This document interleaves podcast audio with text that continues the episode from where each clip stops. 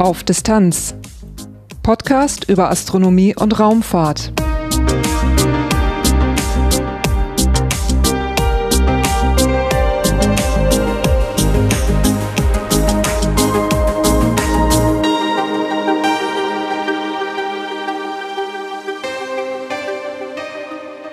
Hallo und willkommen bei Auf Distanz.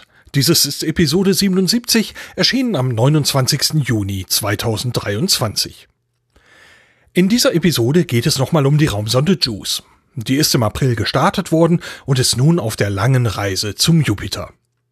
Ich war mit Pablo Bayen in Kourou, wir haben dort den Start erleben können und darüber werden wir in dieser Episode natürlich berichten. Wir haben uns außerdem in Kourou mit vier MitarbeiterInnen des Instituts für Planetenforschung des DLR unterhalten.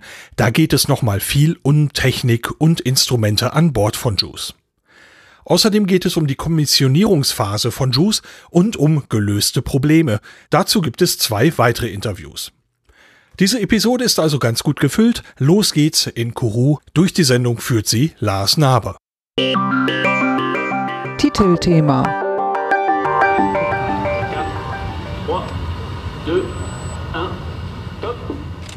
Am 14. April 2023 war es soweit. Die europäische Raumsonde JUICE hob auf einer Ariane 5 Rakete vom Weltraumbahnhof in Französisch-Guyana ab. Wenige Sekunden später verschwand sie hinter einer Wolkenschicht außer Sicht.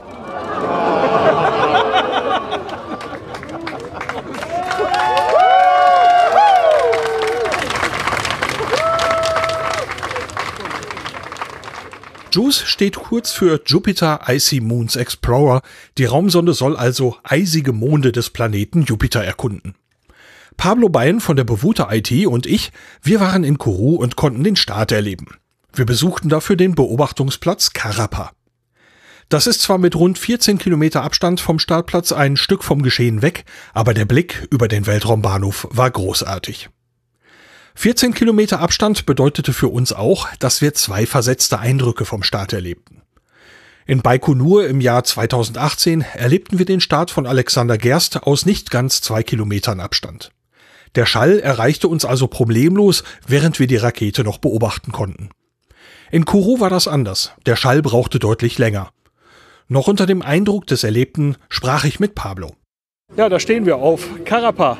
Wie geht's dir? Ah, ein bisschen geschafft, aber glücklich. Es war ein schönes Erlebnis, hat sich wieder gelohnt. Ja, wie fandst du den Platz, den wir uns ausgesucht haben?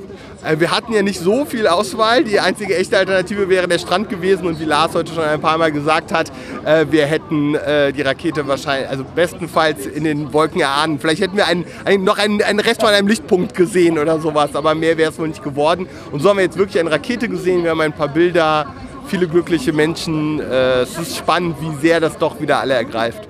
Ja, der Jubel hier war fantastisch. Also ich bin auch selber noch immer geflasht. Ich habe immer noch Reste Gänsehaut. Die Helligkeit hier äh, war wieder toll von der Rakete und auch der Schall, der uns irgendwann erreicht hat, hat mich einfach geflasht. Ja, ja, absolut. Der Abstand äh, zwischen, zwischen halt äh, äh, Photon und Schall war, war sehr deutlich. Ich weiß gar nicht, Größenordnung, halbe Minute oder sowas.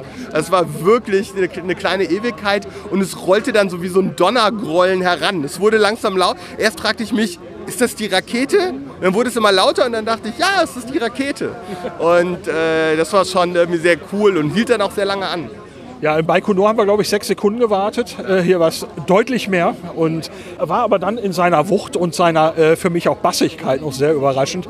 Wir werden auf jeden Fall mal gucken, was die Aufnahmen, ich habe natürlich was mitlaufen lassen, was sie ergeben haben und schauen mal, was daraus geworden ist. Software unterwegs zum Jupiter, wie fühlt es sich an?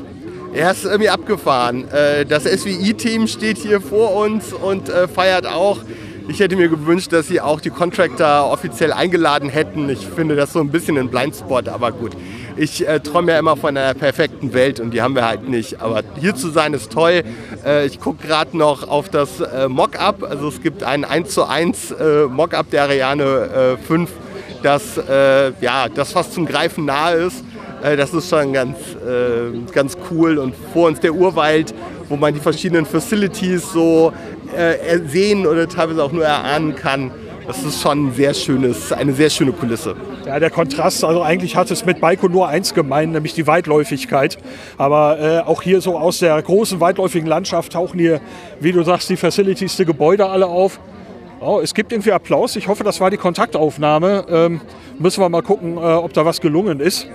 Ja, man sieht ja also jede Menge Gebäude von diesem Punkt aus und wir haben also wirklich geradeaus raus, guckt man direkt auf den Startplatz zu und ich meine, das ist jetzt Andi, aber das müsste ich nachgucken, 15 Kilometer Abstand waren statt zwei in Baikonur. Ja, also es ist, also von 15 Kilometer fühlt sich dann doch noch überraschend nah an. Also es ist, es ist okay. Also 15 Kilometer würde man ja fast denken, also ja, also man, man, man, man konnte es immer noch ganz gut erkennen. Ja, und äh, für mich ist es tatsächlich, ich glaube, ich würde es wieder tun, Moment. Also äh, auch bei den 15 Kilometer, also äh, hat mich das heute noch so gepackt. Äh, ja, mal schauen, was die Zukunft bringt.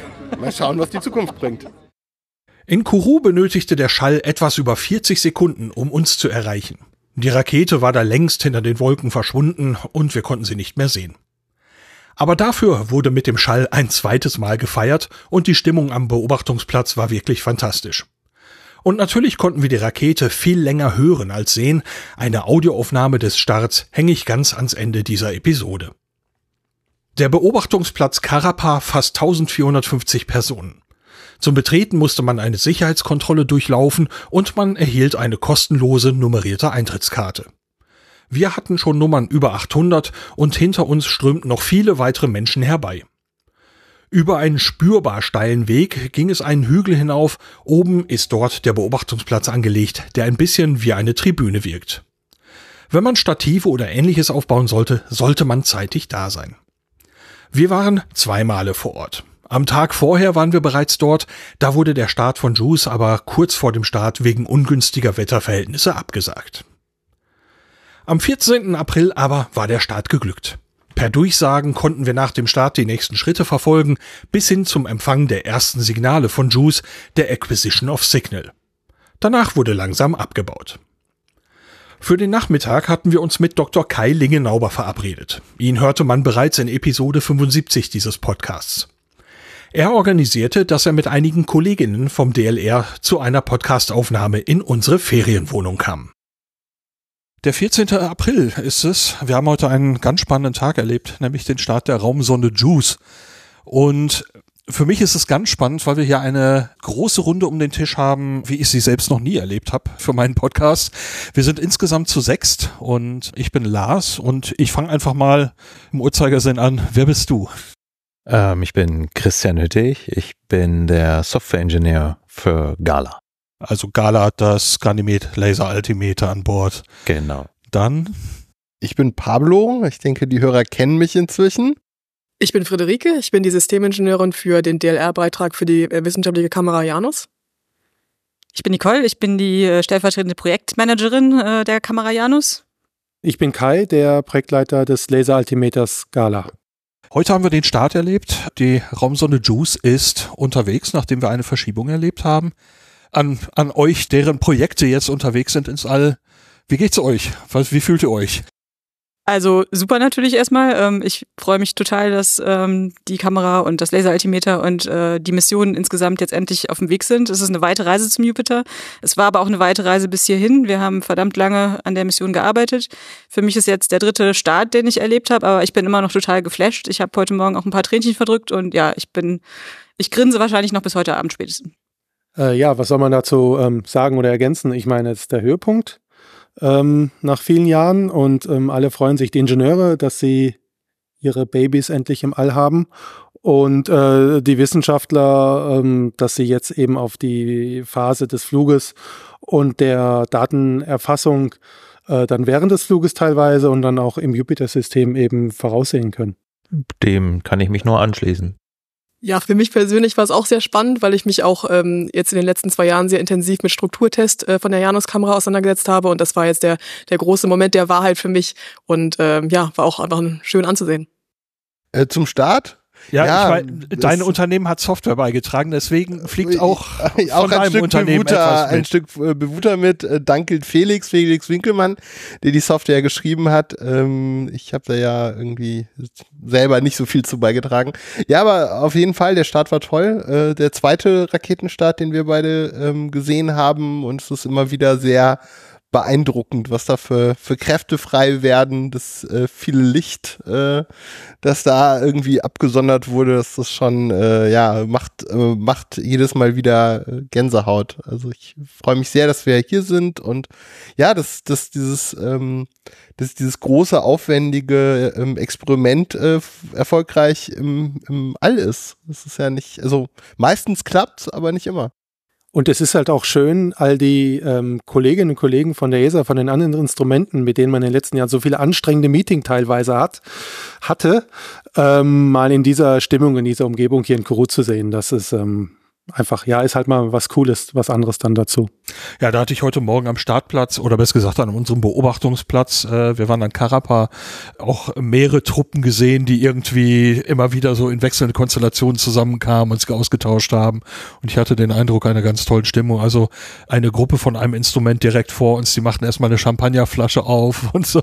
Das, äh, da knallten buchstäblich die Korken. Jetzt ist der Start ja schon eine ganze Weile her, äh, wieder sieben Stunden, wenn ich das richtig habe jetzt. Habt ihr einen, aktuellen Stand, wie es aussieht? Klappt alles, wie es sein soll? Also der, das Wichtigste hat gut geklappt im wahrsten Sinne des Wortes. Die Solarpaneele sind ausgeklappt und ähm, von der ESA gibt es keinen schlechten Nachrichten, was gute Nachrichten sind in dem Falle. Und das heißt, ähm, während wir hier gemütlich sitzen, werden natürlich äh, viele Leute in den Kontrollzentren noch emsig arbeiten und den Flug verfolgen, der für uns jetzt erstmal ereignislos ist. Also jetzt wird nach und nach die Elemente der Raumsonde des Satellitenbusses hochgefahren ähm, und kontrolliert. Äh, und die Instrumente, die Nutzlasten, also jetzt zum Beispiel gerade die hier vertretenen Janus und Gala, die kommen dann erst in den nächsten Wochen dran mit den, mit der sogenannten Commissioning Phase, also der, der Inbetriebnahme. Ähm, ja, daher können wir hier entspannt sitzen, woanders wird bestimmt ein bisschen mehr geschwitzt. Äh, die Commissioning Phase, ich kann mir vorstellen, bei Janus kann man schauen, dass man Bilder gewinnt. Äh, werden genau. wir sicher gleich noch drüber sprechen. Bei Gala gibt es irgendwas, was ihr testen könnt, wo ihr die Funktion probieren könnt? Ja, also ähm, wir können generell alles testen. Äh, schön, äh, was im Gegensatz zu Bela, dem Bepi Colombo Laser Altimeter nicht der Fall war. Ja, natürlich können wir keine Entfernungsmessung machen. Da schauen wir erstmal nur ins Leere, buchstäblich. Aber ähm, ja, der, die Funktion lässt sich auch so gut überprüfen. Also Sensoren auslesen. Alle Sensoren Dinge. auch. Tatsächlich ist ja der, wird ja der Startpuls genauso über dieselbe Wegstrecke gesampelt wie der Empfangspuls und das heißt, wir sehen damit auch automatisch, ob die Empfangsoptik schon funktioniert und ob alles überlebt hat. Da frage ich direkt nach. Startpuls gesampelt auf dem gleichen Wege wie der Empfangspuls. Äh, wenn man mit den Begrifflichkeiten nicht vertraut ist, was bedeutet das? Ähm, das ist ja ein Laseraltimeter, das heißt, ähm, der Startpuls ist ganz einfach ein Laserpuls. Der Laserpuls trifft auf eine Oberfläche und ähm, man macht eine Zeitmessung, wie lange der gebraucht hat.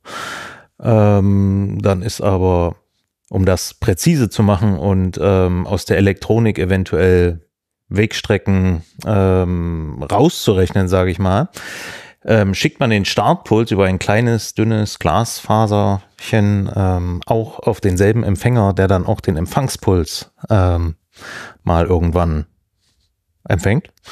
Und ähm, ja, damit kann man gut sehen, ob die Empfangselektronik funktioniert, denn man sieht quasi ein, in sehr abgeschwächter Form den ausgesendeten Laserpuls auf der Empfangselektronik schauen. Sehr, sehr cool.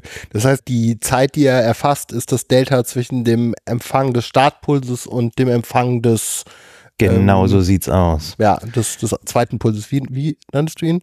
Startpuls und? Return Pulse. Return Pulse, okay, ja. Genau. Und das sind dann halt optische Strecken, beziehungsweise die sind quasi unverfälschbar, die haben keine Drift, keine Alterung. Und beide Pulse, Startpuls und Returnpuls, werden dann durch die gleiche elektronische Strecke verarbeitet und wenn die eine Alterung hat, dann ist das ja egal, weil das betrifft dann beide Pulsformen und wir können dann bis auf die rund unter Nanosekunde eben ähm, die, die Zeit auch messen. Hört sich sehr cool an. Ähm, kodiert ihr irgendeine Information in den Puls, dass ihr verschiedene Pulse unterscheiden könnt? Oder ist das einfach nur ähm, der, der letzt, zuletzt ausgesandt wurde, wird auch der sein, den ihr zuletzt em, äh, empfangen habt? Genau, also dass der, damit der Laser stark genug ist, können wir ihn nicht so oft feuern. Das Okay. sind ja die ähm, bei Gala 30 bis 50 Hertz. Mhm. Wenn wir 50 Hertz gehen, wird der Laser schon schwächer. Der wird gepumpt und ähm, ja, und da ist natürlich äh, bei einer typischen Return-Zeit von drei bis vier Millisekunden maximal, ähm, hat man da genug Zeit, äh, um sich um den Laser zu kümmern. Pa passt das? Ja, spannend. Ähm, allein von der Stärke bzw. von der Empfindlichkeit des Empfängers, äh, wäre es denn äh, denkbar, eine Laufzeit zu haben, die größer ist? Ja, das kommt halt, ähm, also es geht maximal bis, äh, ich glaube, sechs Millisekunden. Dann Okay. ist die Empfangselektronik am Limit, also der, Mhm. die Digital, der Digitalteil. Der ist halt nur dafür ausgelegt. Okay. Dann wären wir in der Ähm. Größenordnung von 100, also das heißt 100 Hertz würde immer noch ähm, ja, genau. gehen. Genau. Aber da Okay. ist dann natürlich das Problem, dass man dementsprechend viel stärkeren Laserpuls bräuchte. Ja. Okay. Also das ist eben auch der Clou bei der Instrumentenauslegung. Diese ganzen Trade-offs bezieht zwischen der Pulsrate, die erwähnt wurde, 30 Hertz, also 30 Mal pro Sekunde. Jetzt schießen wir einen Laserpuls los. Das erzeugt dann auf dem Boden eben eine lückenlose Abtastung. Das war den Wissenschaftlern wichtig, haben wir erfüllt. Und ähm, die Laserpulsenergie muss halt auch bereitgestellt werden. Und wenn du sagst, du feuerst 30 Mal in der Sekunde, einen Laserpuls äh, mit 17 Millijoule ab, dann kommst du mit einer ganz einfachen Multiplikation auf knapp über 0,5 Watt optische Energie, die das Instrument verlässt. So, und äh, mag sich wenig anhören, aber so ein Laser hat leider einen verdammt schlechten Wirkungsgrad. Das heißt, man muss hinten das 40-fache fast reinstecken an elektrischer Energie. Ne? So, und dann sind wir schon bei 20 Watt fürs Lasersystem und dann kommen noch andere Dinge dazu vom Instrument.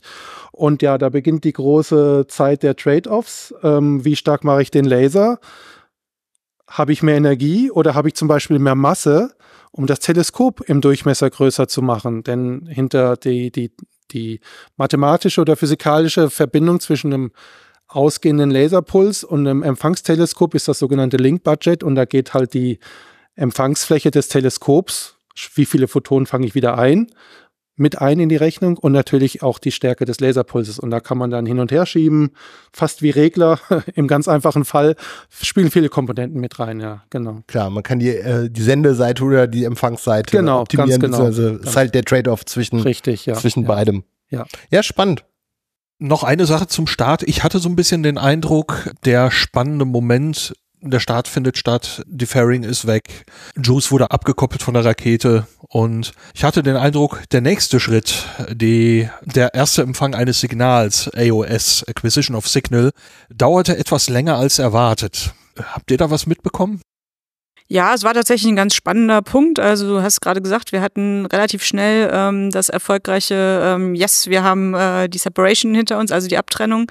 Und äh, dann wussten wir natürlich alle, der nächste Schritt ist die Acquisition of Signal. Und ähm, wir haben äh, alle sehr gespannt äh, vor der Videoleinwand gestanden. Also der Fokus äh, war ein bisschen weg jetzt von der leeren Plattform, von der die Ariane 5 ja gerade ähm, sich erhoben hatte, hin zu der Videoleinwand, wo wir die Telemetrie aus dem Kontrollzentrum gesehen haben.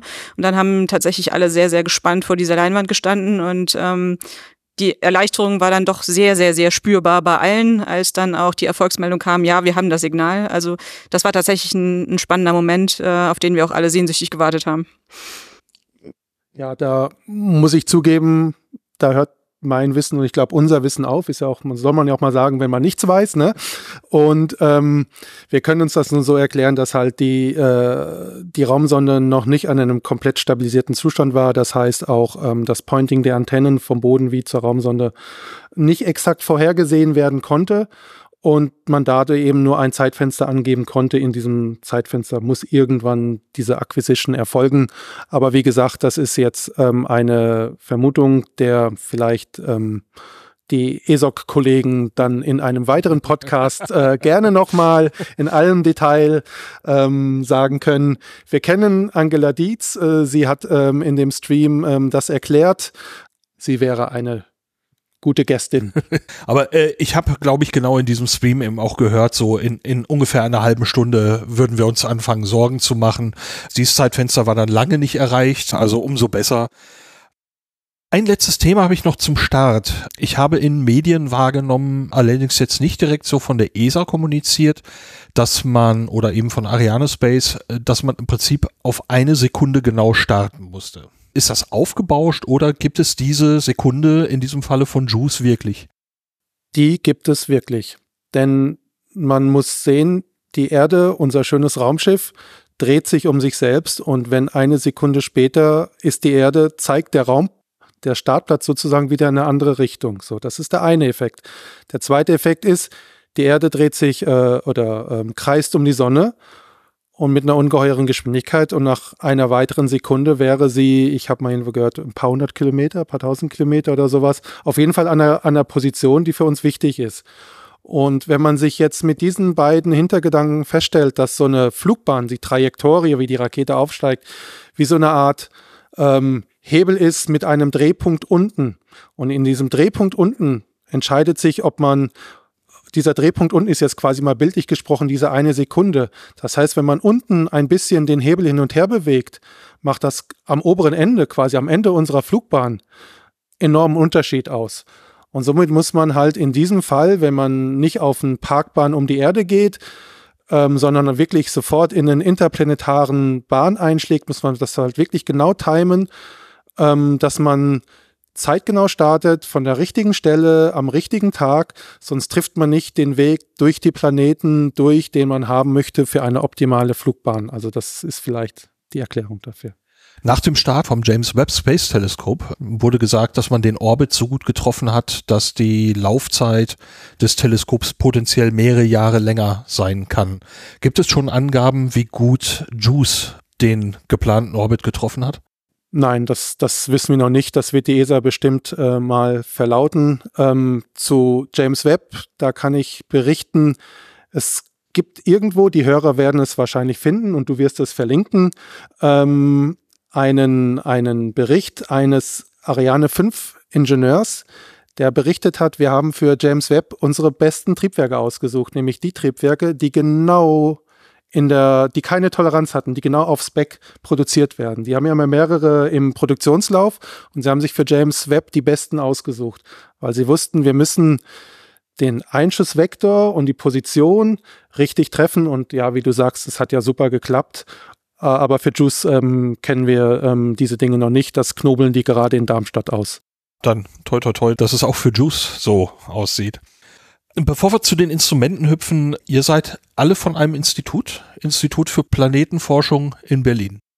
Genau, wir arbeiten alle im Institut für Planetenforschung in Berlin und ähm, sind dort in den verschiedenen Abteilungen tätig. Ähm, das ist einmal die ähm, Abteilung für planetare Sensorsysteme, in der die ähm, Instrumente entwickelt werden. Und äh, ich bin in der Abteilung für Planetengeologie die sich mit äh, der Geologie von planetaren Oberflächen beschäftigt. Und ähm, das ist eben auch eins der schönen Dinge, dass ähm, so eine Mission äh, natürlich äh, auf der einen Seite sehr, sehr international entwickelt wird, mit verschiedensten Instituten aus, ähm, in unserem Fall ganz Europa, aber sogar auch USA äh, haben wir dran beteiligt und auch Japan, japanische Kollegen sind dabei, aber auch innerhalb der Institute sind es eben verschiedene Fachrichtungen, verschiedene Schwerpunkte, die so ein Instrument oder die Beteiligung an so einem Instrument erst möglich machen. Jetzt geht es in diesem Fall um eine Raumsonde mit Instrumenten drauf. Äh, Gibt es auch noch andere Mittel, die das Institut einsetzt, um Planetenforschung zu betreiben? Teleskope, theoretische Forschung? Simulation. Es gibt die äh, Abteilung der Planetenphysik, die beschäftigt sich mit der Simulation von Planeten, Monden, Evolutionsrechnungen ähm, machen die. Ähm, aus der Abteilung komme ich eigentlich mal, bevor ich das gemacht habe. Und ähm, ja, da wird sich halt äh, mit dem thermischen Haushalt beschäftigt. Äh, und äh, das ist dann zum Beispiel wiederum wichtig, um rauszufinden, wenn Gala mal seine Arbeit getan hat, ähm, dann wirklich äh, das Modell dahinter zu entwickeln, wie dick dann die Eisschicht ist und wie dick der Ozean ist. Dafür braucht man dann wiederum die Planetenphysik. Wenn man die Daten jetzt hat, wie lange dauert es, bis man dieses Modell hat und Ergebnisse sieht? An dem Modell wird dann schon vorher gearbeitet. Also da kann man ja Pseudodaten verwenden, um äh, auch das Modell natürlich ähm, erstmal zu testen und ob das auch alles ähm, ja richtig funktioniert und ja, dafür werden dann auch äh, Supercomputer eingesetzt. Spricht man da von Wochen, Monaten? Äh, wo, wo läuft das hin, wenn man die Daten schon, wenn man die Daten hat? Es, es ist ja nicht so, dass die Daten auf einmal reinkommen und dann sind sie alle da. Man kann schon anfangen. Man kann schon anfangen, mhm. ja, ja. Man, man fängt dann so langsam an mit den ersten Daten, die man hat und ähm, ja, man kommt dann parallel rein. Aber das, also, wenn man jetzt den ganzen Datensatz hat, äh, bevor man dann zum fertigen Paper kommt, das dauert dann schon ein paar Monate. Was sind denn andere Missionen, die von dem Institut für Planetenforschung mit betrieben werden oder wo das Institut beteiligt ist? Ähm, ich fange mal kurz an. Also ähm, wir haben quasi drei Instrumentengattungen hauptsächlich. Das sind die Laseraltimeter, die Kamera und die Spektrometer. Ähm, ja, Gala Laseraltimeter. Unser Vorgänger ist äh, Bela, das Bepi Colombo Laseraltimeter. Also das ist in dem Disziplin. Und Nicole, Kameras, kannst du was sagen? Ja, Kameras, wir haben eine ganz, ganz, ganz große Schiene an verschiedensten Kameras. Eine der bekanntesten ist, glaube ich, die ähm, HSC, die High Resolution Stereo Camera, die auf Mars Express seit 2004, glaube ich, ähm, fleißig ähm, tolle Bilder vom Mars liefert. Äh, dann hatten wir unter anderem auch ein Kamerasystem in Kooperation natürlich immer mit diversen Instituten. Äh, das war äh, eine Kamera auf äh, Dawn, auf einer Mission, die zu Ceres und Vesta geflogen ist. Ähm, wir haben verschiedenste Kameras ähm, gebaut, auch für Kleinkörpermissionen. Zum Beispiel eine ganz spannende Geschichte war vor fünf Jahren ähm, sind wir in Kooperation mit den Japanern, ähm, ähm, haben wir einen kleinen Lander auf dem Asteroiden Ryugu gelandet. Das war unter anderem auch die erste Landung auf einem Asteroiden, die jemals ähm, ähm, passiert ist. Und da haben wir unter anderem auch eine kleine Kamera an Bord gehabt, aber auch ein Radiometer. Also wir haben auch kleine Instrumente, die zum Beispiel ähm, thermische ähm, Bedingungen auf den Oberflächen messen. Das war Mascot, ne? Ja, das war Mascot, genau. Dann ähm, um Mars mal weiter zu spinnen, also die äh, HSC ist jetzt eine Orbiterkamera. Ähm, wir haben uns aber auch kurz danach ähm, daran gemacht, auch mal äh, Kameras für äh, Lander und Rover zu entwickeln. Ähm, da ist Mascam ein Beispiel auf Mascot. Aber ähm, wir arbeiten auch seit geraumer Zeit ähm, an einem äh, Stereokamerasystem, das hoffentlich mal auf dem ersten europäischen Mars-Rover zum Mars fliegen wird. Momentan ist der Plan, äh, in 2028 äh, zu starten. Und da haben wir aber eben nicht nur die Instrumentenbeteiligung im Institut, sondern das Schöne bei uns im Institut ist dadurch, dass wir ja auch äh, wissenschaftliche Abteilungen haben und sehr, sehr, äh, sehr, sehr viele verschiedene Fachrichtungen in der, in der Wissenschaft ähm, abdecken können, werden wir auch regelmäßig rein als Wissenschaftler zu Missionen eingeladen. Ich bin zum Beispiel gerade auch als äh, Wissenschaftlerin beteiligt an der NASA-Mission Perseverance, an dem Mars Rover.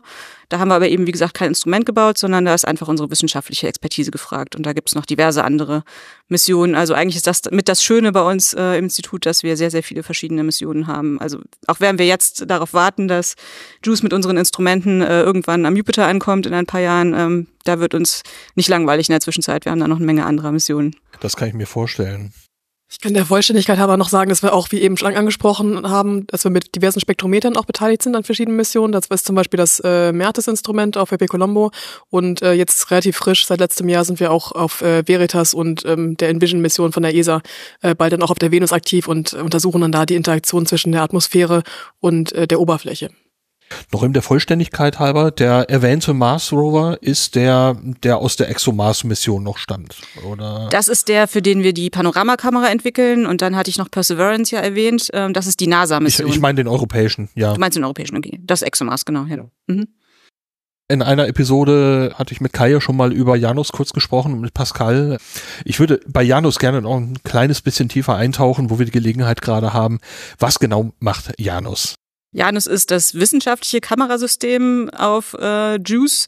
Das heißt, es ist die Kamera im Prinzip, die uns die ganzen ähm, Bilddaten ähm, liefern wird, sowohl vom Jupiter-System als auch von der Jupiter-Atmosphäre, als auch äh, von den Ringen und den kleinen Körpern, den ganzen verschiedenen Monden. Aber der Schwerpunkt äh, ist die, ähm, die äh, Erkundung ähm, von den galileischen Monden. Und äh, der Schwerpunkt des Kamerasystems liegt unter anderem auf Ganymed. Das heißt, wir werden am Ende der Mission in den Orbit um Ganymed einschwenken und dann ist eine ganz wichtige äh, Zielsetzung, dass wir ähm, Ganymed äh, global kartieren werden. Das heißt auch mit sehr hoher Auflösung äh, kartieren werden, mit einer Auflösung, die wir so von den äh, früheren Missionen nicht haben. Und ähm, da sind wir natürlich sehr gespannt.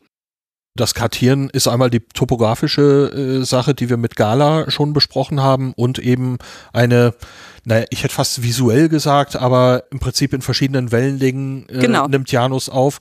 Ich habe wahrgenommen in unserem Gespräch, es gibt eine ganze Reihe Filter, 13. Mhm, unser Kamerasystem ist mit äh, verschiedensten Filtern ausgestattet. Ähm, die gehen vom äh, visuellen Bereich bis ins nahe Infrarot.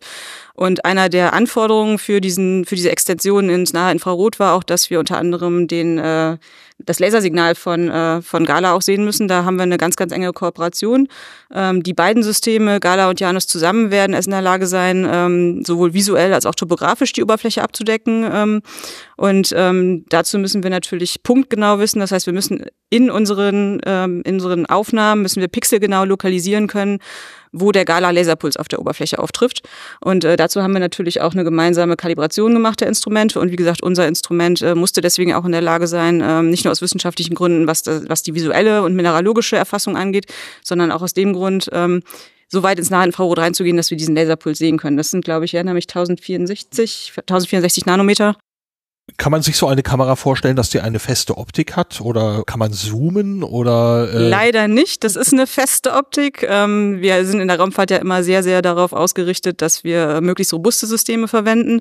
Jeder bewegliche Mechanismus ist ein Risiko. Das Filterrad muss sich natürlich bewegen können, aber auch da haben wir natürlich Fail-Safe-Mechanismen für den Fall, dass da irgendwas stecken bleibt. Wir haben äh, als einzigen weiteren beweglichen Mes- Mechanismus vorne vor der Optik, vor der Hauptoptik, also vor dem Hauptfenster sozusagen eine bewegliche Klappe die während der äh, Reisephase, während der Cruise Phase dafür sorgt, äh, hoffentlich, äh, die uns schützt vor Mikrometeoriteneinschlägen, vor direkter Einstrahlung von der, von der Sonne, wenn das Raumschiff mal entsprechend ausgerichtet ist.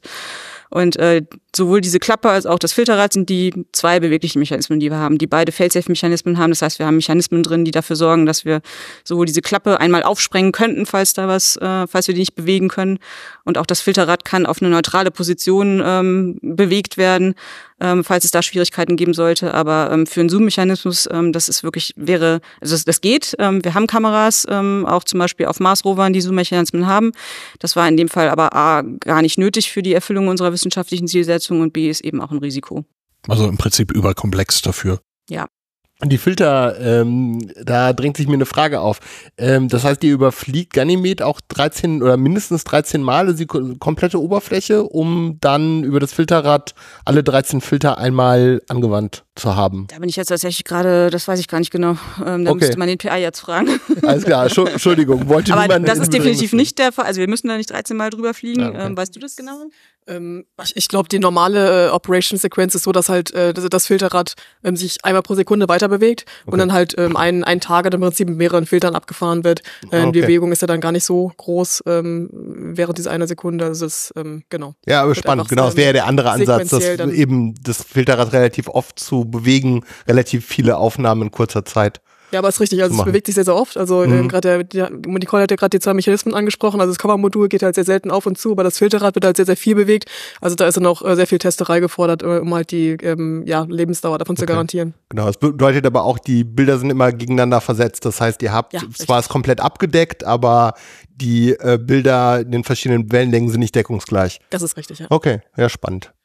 Du hast gesagt, Filter und den Bereich, den, äh, den man braucht, um Gala abzudecken. Da scheinen mir noch einige Filter mehr im Einsatz zu sein. Was Genau. könnt ihr darüber unterscheiden oder an, an Erkenntnissen gewinnen? Genau, es sind verschiedene Mineralien, auf die wir uns da natürlich ähm, stürzen wollen. Also ähm, verschiedenste Materialien, nicht nur Minerale, sondern auch Materialien wie der Tisch oder der die Bodenoberfläche haben ja äh, verschiedenste Eigenschaften. Ähm, das heißt, wenn man äh, durch verschiedene Filterwellenlängen sich eine Oberfläche anguckt, sich ein, bestimmt, eine, ein bestimmtes Material anguckt, dann ist die äh, sogenannte Reflektanz, also wie das reflektiert wird, das Licht in dieser bestimmten Wellenlänge, ist charakteristisch für das Material oder für das Mineral. Ähm, und wir können eben in diesen verschiedensten Filtern ähm, gibt, gibt es dann, kann man dann ein Spektrum erzeugen ähm, mit diesen 13 verschiedenen Punkten und diesen charakteristisch dann für ein bestimmtes Mineral oder ein äh, oder ein Material. In unserem Fall natürlich Mineralien. Unter anderem, was wir damit anschauen wollen, ist ähm, eines der Schwerpunkte der gesamten JUICE-Mission ist ja die Erforschung ähm, der äh, der unterirdischen Ozeane auf den Monden, von denen wir äh, ausgehen oder von denen wir ähm, wir haben verlässliche Hinweise von früheren Missionen, dass es unterirdische Ozeane auf diesen Monden gibt. Und ähm, in diesen Ozeanen sind Minerale gelöst, Die werden äh, auf die Oberfläche, auf die, auf die Oberfläche gespült, werden auf der Eiskruste vorhanden sein und die können wir unter anderem ähm, durch diese Wellenlängen ähm, mit unseren verschiedenen Filtern dann diagnostizieren. Was bei Gala ja auch das, das wissenschaftliche Ziel ist, wie Kai schon gesagt hat, den Ozean quasi zu vermessen oder die Eisschicht darüber ist ja dann ähnlich. Ähm, Gala macht das ja über die globale Abdeckung der Topografie. Aber es ist nicht nur das, es ist auch die zeitliche Varianz. Dafür gibt es die sogenannten Crossover Points. Das heißt, es gibt mehrere Punkte bei Gala, die zur gleichen Zeit gemessen, äh, zur unterschiedlichen Zeiten gemessen werden, aber die gleichen Punkte sind. Damit kann man die Varianz der äh, Tiden, sind das im Prinzip, ähm, vermessen ähm, der wird ja durch den Jupiter im Prinzip gut durchgeknetet und äh, je nachdem, wie gut der durchgeknetet wird, ähm, kann man dann ein Modell danach fragen, wie dick dann letztendlich die Eisschicht ist. Man merkt einfach, bei der, bei der Entwicklung dieser Instrumente ist halt die Zusammensetzung so eines Institutes mit den verschiedenen Abteilungen ähm, echt ein Erfolgsgarant. Ähm, man hat die Idee den, aus den wissenschaftlichen Abteilungen kommend und wie Christian jetzt ausgeführt hat, dort fließen dann schlussendlich auch die Daten zurück und ähm, alle im Institut sind mit ihren Kompetenzen daran beteiligt, sonst geht das nicht. Ne? Also du kannst nicht nur, oder mal ganz anders gesagt, machst so ein Lastenheft, so gut es auch sei, und gibst das nach außen an eine Firma, die Instrumente wären nicht so gut, wie wir das machen. Das ähm, sage ich jetzt mal etwas ähm, selbstbewusst hier. Ich sehe heftiges das, Nicken. Ja. Das wird uns auch von neutraler Stelle immer wieder äh, bestätigt. Die Industrievertreter, die zuhören mögen, mir das verzeihen. Aber wenn eben so ein Kompetenzzentrum wie unseres mit diesem Herzblut über 15 Jahre so eine Aufgabe angeht und macht, da wird eben jedes Bit drum gedreht, bis es wirklich an der richtigen Stelle ist. Und da wird nicht Feierabend gemacht, sondern ähm, wir wissen, unser Instrument ist gut. Wir erkennen wirklich alles da drin, egal von wem es zugeliefert wurde. Das gilt für Janus und für Gala und für alle anderen. Und ähm, darum kommen da halt auch so gute Daten raus. Ne? Ich meine, wenn man halt an die, an die an die technische, an den Rand des technisch Machbaren geht, an vielen Komponenten, muss man halt auch echt den Durchblick haben und mit fähigen Leuten daran gehen. Da würde ich gerne noch mal ergänzen, denn äh, du hast die lange äh, Entwicklungsgeschichte angesprochen, die wir hier haben, und die fängt ja nicht erst bei der Entwicklung der Instrumente an, sondern die fängt eigentlich schon bei der Definition der Mission an. Also wir haben äh, Mitarbeiter im Institut, die, und da gehören wir eigentlich auch dazu, die ähm, schon bei der ersten Idee der Mission dabei waren. Und das läuft ja dann so, dass äh, die Mission zu dem Zeitpunkt noch gar nicht wirklich definiert ist, sondern irgendjemand hat irgendwann mal die Idee, dass es äh, spannend wäre, zum Jupiter zu fliegen oder dass wir aus, aus aus äh, vorhergehenden Missionen einfach noch so viele offene Fragestellungen haben, dass es, äh, dass wir hinreichende Gründe haben, nochmal äh, mit einer Mission dorthin zu fliegen. Dann gibt es erstmal ein Science Definition Team, wo in der Regel auch unsere Wissenschaftler schon beteiligt sind, ähm, bei der man die grundsätzlichen Fragestellungen äh, zusammen mit der ESA und allen interessierten Wissenschaftlern erörtert. Da gibt es dann verschiedene Task Groups, die sich um verschiedene Fragestellungen ähm, Gedanken machen. Und da ist dann auch schon wichtig, dass man eben nicht nur die verschiedenen wissenschaftlichen Fachrichtungen an Bord hat, sondern dass man direkt schon Leute an Bord hat, äh, Ingenieure und andere Fachrichtungen, die sagen können, okay, wenn wir diese Fragestellungen haben, dann brauchen wir aber die und die und die Techniken ähm, und müssen das und das machbar machen oder das und das auch noch entwickeln in den nächsten Zeiten. Und daraus ähm, kommt dann erstmal die, die Architektur der Mission zustande. Daraus kommt dann zustande, ähm, welche Instrumente an Bord sein müssen, wie die zusammengesetzt sein müssen und äh, was eigentlich genau gebraucht wird. Und das ist auch wieder die Stärke unseres Instituts, dass ähm, wir sowohl die Wissenschaftler als auch die Ingenieure haben, die dann miteinander reden können, die diese Anforderungen äh, übersetzen können und die dann auch helfen können, die Missionsarchitektur eigentlich umzusetzen. Warum wird da gedacht, wenn man jetzt an die Institute geht, an die WissenschaftlerInnen, an die, an die IngenieurInnen, dass man sagt, wir haben ja eine Raumsonde mit maximal der Größe, wir können Solarpaneele machen, maximal X. Seht zu, äh, was könnt ihr an Instrumenten vorschlagen? Oder wird gesagt, wir wollen folgende Erkenntnisse gewinnen mit der Mission, dann sammelt man und schaut dann, was man für eine Raumsonde braucht, um möglichst viel davon vielleicht unterzubringen. Wie rum ist das? Es geht eher in die Richtung, äh, dass ähm, die Wissenschaft äh, die Priorität erstmal ist, aber wir haben natürlich gewisse technische Rahmenbedingungen, die einfach nicht überschritten werden können. Also wir haben nur eine Startrakete, die X äh, Masse tragen kann und auch die Größe der Solarpaneele für JUICE jetzt zum Beispiel, wenn wir konkret aufs Beispiel gehen, war am, am Rand des technisch Machbaren. Das heißt, es ist schon so, dass wir von der wissenschaftlichen Fragestellung ausgehen und uns dann überlegen, welche Instrumente und welche Techniken gebraucht werden, um diese wissenschaftlichen Fragestellungen zu beantworten. Dann kommt aber direkt direkt ähm, der, äh, dann kommt direkt der Gegenwind äh, von der ESA und von den entsprechenden Leuten, die das technisch umsetzen müssen, die dann sagen, ja, Moment mal, das ist ja ein ganz toller äh, Strauß an Blumenstrauß. Ich benutze mal dieses Wort, ähm, was ihr euch da ausgedacht habt, aber wir müssen das dann doch leider etwas begrenzen. Und dann äh, geht natürlich eine jahrelange Studienphase, das ist oft jahrelang äh, los, in der wir uns genauestens überlegen müssen, nicht nur auf welche Instrumente man sich beschränken muss, da muss man sich dann auch vorstellen, die Zusammensetzung der Instrumente ist dann wie ein Orchester, was eine Symphonie spielen muss am Ende. Das muss genauestens aufeinander abgestimmt sein, damit diese Fragestellungen beantwortet werden können. Aber dann muss man natürlich auch gucken, dass das Instrument an sich Deswegen sind das alles Prototypen. Das Instrument an sich muss genau auf diese wissenschaftliche Fragestellung und auf die Missionsumgebung ähm, ausgerichtet und äh, genau dafür designt werden. Und da kämpfen wir jahrelang um jedes Milliwatt an, an, an Energie, um jedes Milligramm. Da gibt es jahrelang immer wieder Reviews, wo man sich dann rechtfertigen muss, warum das hier jetzt 10 Gramm mehr wiegt, als wir das vor zwei Jahren mal gesagt haben. Ähm, also das ist ein, deswegen nennt sich das Systemengineering auch. Also man muss immer das Auge auf dem Gesamtsystem haben. Und es gibt gewisse Grenzen des Machbaren, die man und später kämpft man dann um jedes Bit von Daten. Auf dem Downstream, dass man eben möglichst viel von seinem Instrument zurückbekommen kann. Genau.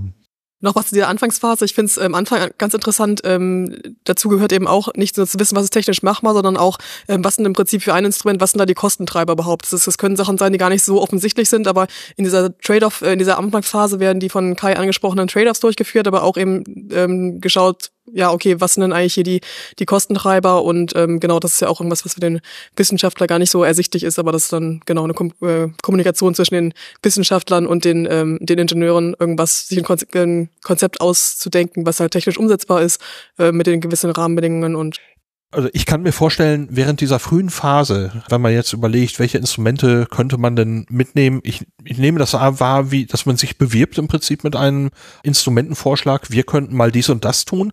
Was passiert denn, wenn es zu einer Zielsetzung ja im Prinzip konkurrierende Vorschläge oder mehrere Vorschläge gibt? Also ähm, in der Anfangsphase ist es im Prinzip so, ich habe das Science Definition Team erwähnt, dass die wissenschaftlichen ähm, Schwerpunkte erarbeitet in, in gewissen Arbeitsgruppen. Es gibt parallel dazu normalerweise eine Arbeitsgruppe, die ähm, basierend auf den wissenschaftlichen Anforderungen äh, Instrumentenvorschläge macht. Und das ist erstmal äh, komplett konkurrenzlos. Das heißt, da gibt es erstmal Expertengruppen, die ähm, basierend auf ähm, Erfahrungen, die in dieser Gruppe vorhanden sind, ähm, sich überlegen, welche Instrumente wären jetzt nötig, um diese Fragestellung zu erarbeiten. Wenn das beides zusammenpasst, der Missionsvorschlag in Richtung wissenschaftlicher Zielsetzung, Instrumentenzusammensetzung und man eine grobe Missionsarchitektur hat, dann kommt es in der Regel zu einer, ähm, zu einer Phase, wo sich dann ähm, die äh, verschiedenen Gremien zusammensetzen und ein Anforderungsdokument entwerfen, das ähm, Techniken wie das, das Techniken definiert, das zum Beispiel sagt, wir brauchen eine Kamera, wir brauchen ein Spektrometer in dem und dem Wellenlängenbereich, wir brauchen einen Radiometer, wir brauchen einen Laseraltimeter und ähm, darauf können sich dann Instrumententeams bewerben. Das bedeutet aber nicht, dass man unbedingt hundertprozentig in diesem Anforderungskatalog bleiben muss, sondern man kann auch sagen, ich habe hier ein Instrument, das zum Beispiel verschiedene Techniken abdeckt und ich schlage das mal vor. Ähm, dann gibt es ein Review-Komitee aus Experten, die nicht nur von der ESA stammen, sondern die auch aus der wissenschaftlichen und technischen Community zusammengesetzt sind, die das dann bewerten und die entsprechend dann auswählen, welche Instrumente tatsächlich in die erste Studienphase kommen. Dann sind wir aber immer noch nicht bei sogenannter Mission Adoption, dann ist die Mission immer noch nicht ausgewählt, sondern dann gibt es erstmal eine Studienphase, die, das ist dann sozusagen so eine Art Machbarkeitsstudie. Und wenn das durch ist und das auch wiederum begutachtet wurde von Experten aus der ganzen Community, dann kommt die Phase, wo sich wirklich für, ähm, für diese Instrumente beworben werden kann. Also das ist quasi ein, ja, sag mal, zwei, ein, ein Auswahlprozess auf zwei Ebenen. Die ESA hat immer verschiedene Missionen in Konkurrenz, die sich um einen, sag mal, Startplatz bewerben können oder eben als die Mission, Mission Adoption erfolgreich abschließen zu können. Also eine Mission, die dann auch weitergetrieben wird. Da wie, wie beim Fußballturnier, einer gewinnt, viele fallen erstmal unter den Tisch, können sich aber oft weiter bewerben und werden dann mit verbesserten Proposals angenommen. Das ist also die Ebene der ESA-Missionen, wie JUICE eine ist oder Plato oder Bepi Colombo und so weiter. Und dann auf diesen, in den jeweiligen Missionen bewerben sich auch Instrumente gegeneinander um einen Platz. Das ist dann oft ein großes äh, Geschachere, äh, mal im Guten, mal im Bösen. Ähm, es gibt mehrere Institute, die Kameras oder Spektrometer bauen können und äh, erfolgreiche Konsortien. Und ähm, ja, das muss ich dann immer erst so ein bisschen zurechtrückeln. Da ähm, Genau, wie Kai schon gesagt hat, das muss ich dann äh, finden. Es gibt aber auch tatsächlich ähm, oftmals ähm, freundschaftliche Lösungen, dass man es eben schafft, sich zusammenzutun. Ähm, es kann sein, dass dann zwei Teams sagen, wir lassen uns doch diese Kamera zusammenbauen. Das äh, kommt auch vor. Natürlich äh, ist es oftmals eine, eine Konkurrenzsituation, wo dann auch mal jemand ähm, das Instrument eben nicht bekommt, aber es gibt durchaus Lösungen, dass, ähm, dass man eben auch kooperiert in verschiedenen Teams. Ähm, und die Teams sind ja auch sehr, sehr groß. Also es handelt sich eigentlich immer bei äh, gerade so großen Projekten, wie es jetzt Ernest und Gala sind, um große internationale Konsortien, äh, wo jeder halt irgendwas beisteuert, wo er ähm, ja ein gewisses technisches Know-how hat. Äh, zum Beispiel bei Janus kommt jetzt die Optik äh, nicht von uns, sondern von äh, Italien und ähm, von der Leon Firma Leonardo. Und ähm, genau deshalb ähm, ist halt in dieser Anfangsphase eben auch immer großes politisches Geschacher, wer halt ähm, welchen Beitrag auch äh, leisten kann und wer äh, leisten kann und darf und wer den Hut auf hat am Ende. Das heißt, äh, da ist auch ein gewisser politischer Prozess, der dann sich in diesen Anfangsphasen durchspielt.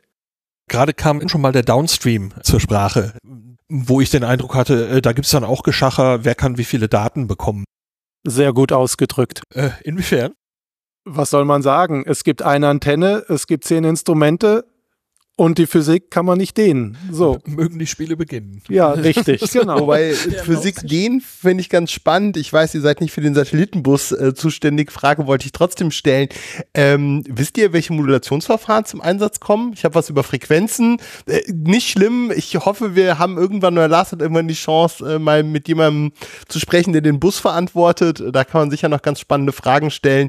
Ich hatte halt was zu Frequenzen gefunden, aber nicht zu Modulationsverfahren. Und das ist ja so ein bisschen nicht der Weg, um um die Physik, aber damit lässt sich ja einiges dehnen, damit kann man ja mehr Daten in die gleiche Zeit äh, quetschen. Insofern wären da ja mo moderne, hochentwickelte Modulationsverfahren spannend, aber auf der anderen Seite ist ja vieles in der Raumfahrt doch auch berechtigterweise ein bisschen abgehangene Technik und nicht das Neueste aus dem äh, Mediamarkt. Also ich denke, eine aktuelle Playstation oder so, die hat möglicherweise mehr Leistung als die als äh, die, die Werbe auch nach zehn Minuten Weltraum kaputt. Kaputt, genau. Das ist deswegen. Ist finde ich das einen total legitimen Trade-off und da finde ich immer spannend, wo, wo, wo stehen wir da gerade? Was, was geht man noch ein und was geht man nicht ein?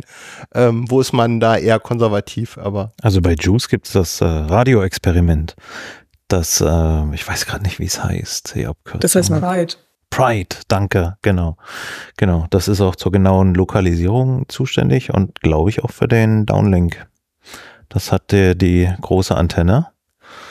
Und X-Band und wie sie alle heißen. Aber die ähm, KA, glaube ich. Ja, genau, KA und X.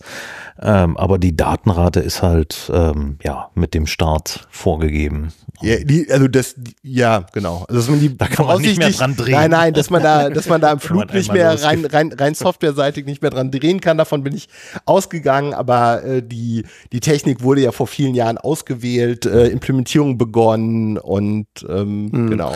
Also ähm, JUICE hat einen erstaunlich, also für die Raumfahrttechnik, für die Raum einen erstaunlich großen Hauptspeicher oder ähm, ja ähm, Storage, Data Storage von einem Terabyte ungefähr.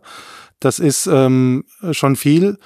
Klar, hier auf der Erde hat man das, aber auch hier hat man, auf der Erde hat man die Festplatte im, im, in, der, in der Schublade liegen und äh, wir sind halt am Jupiter.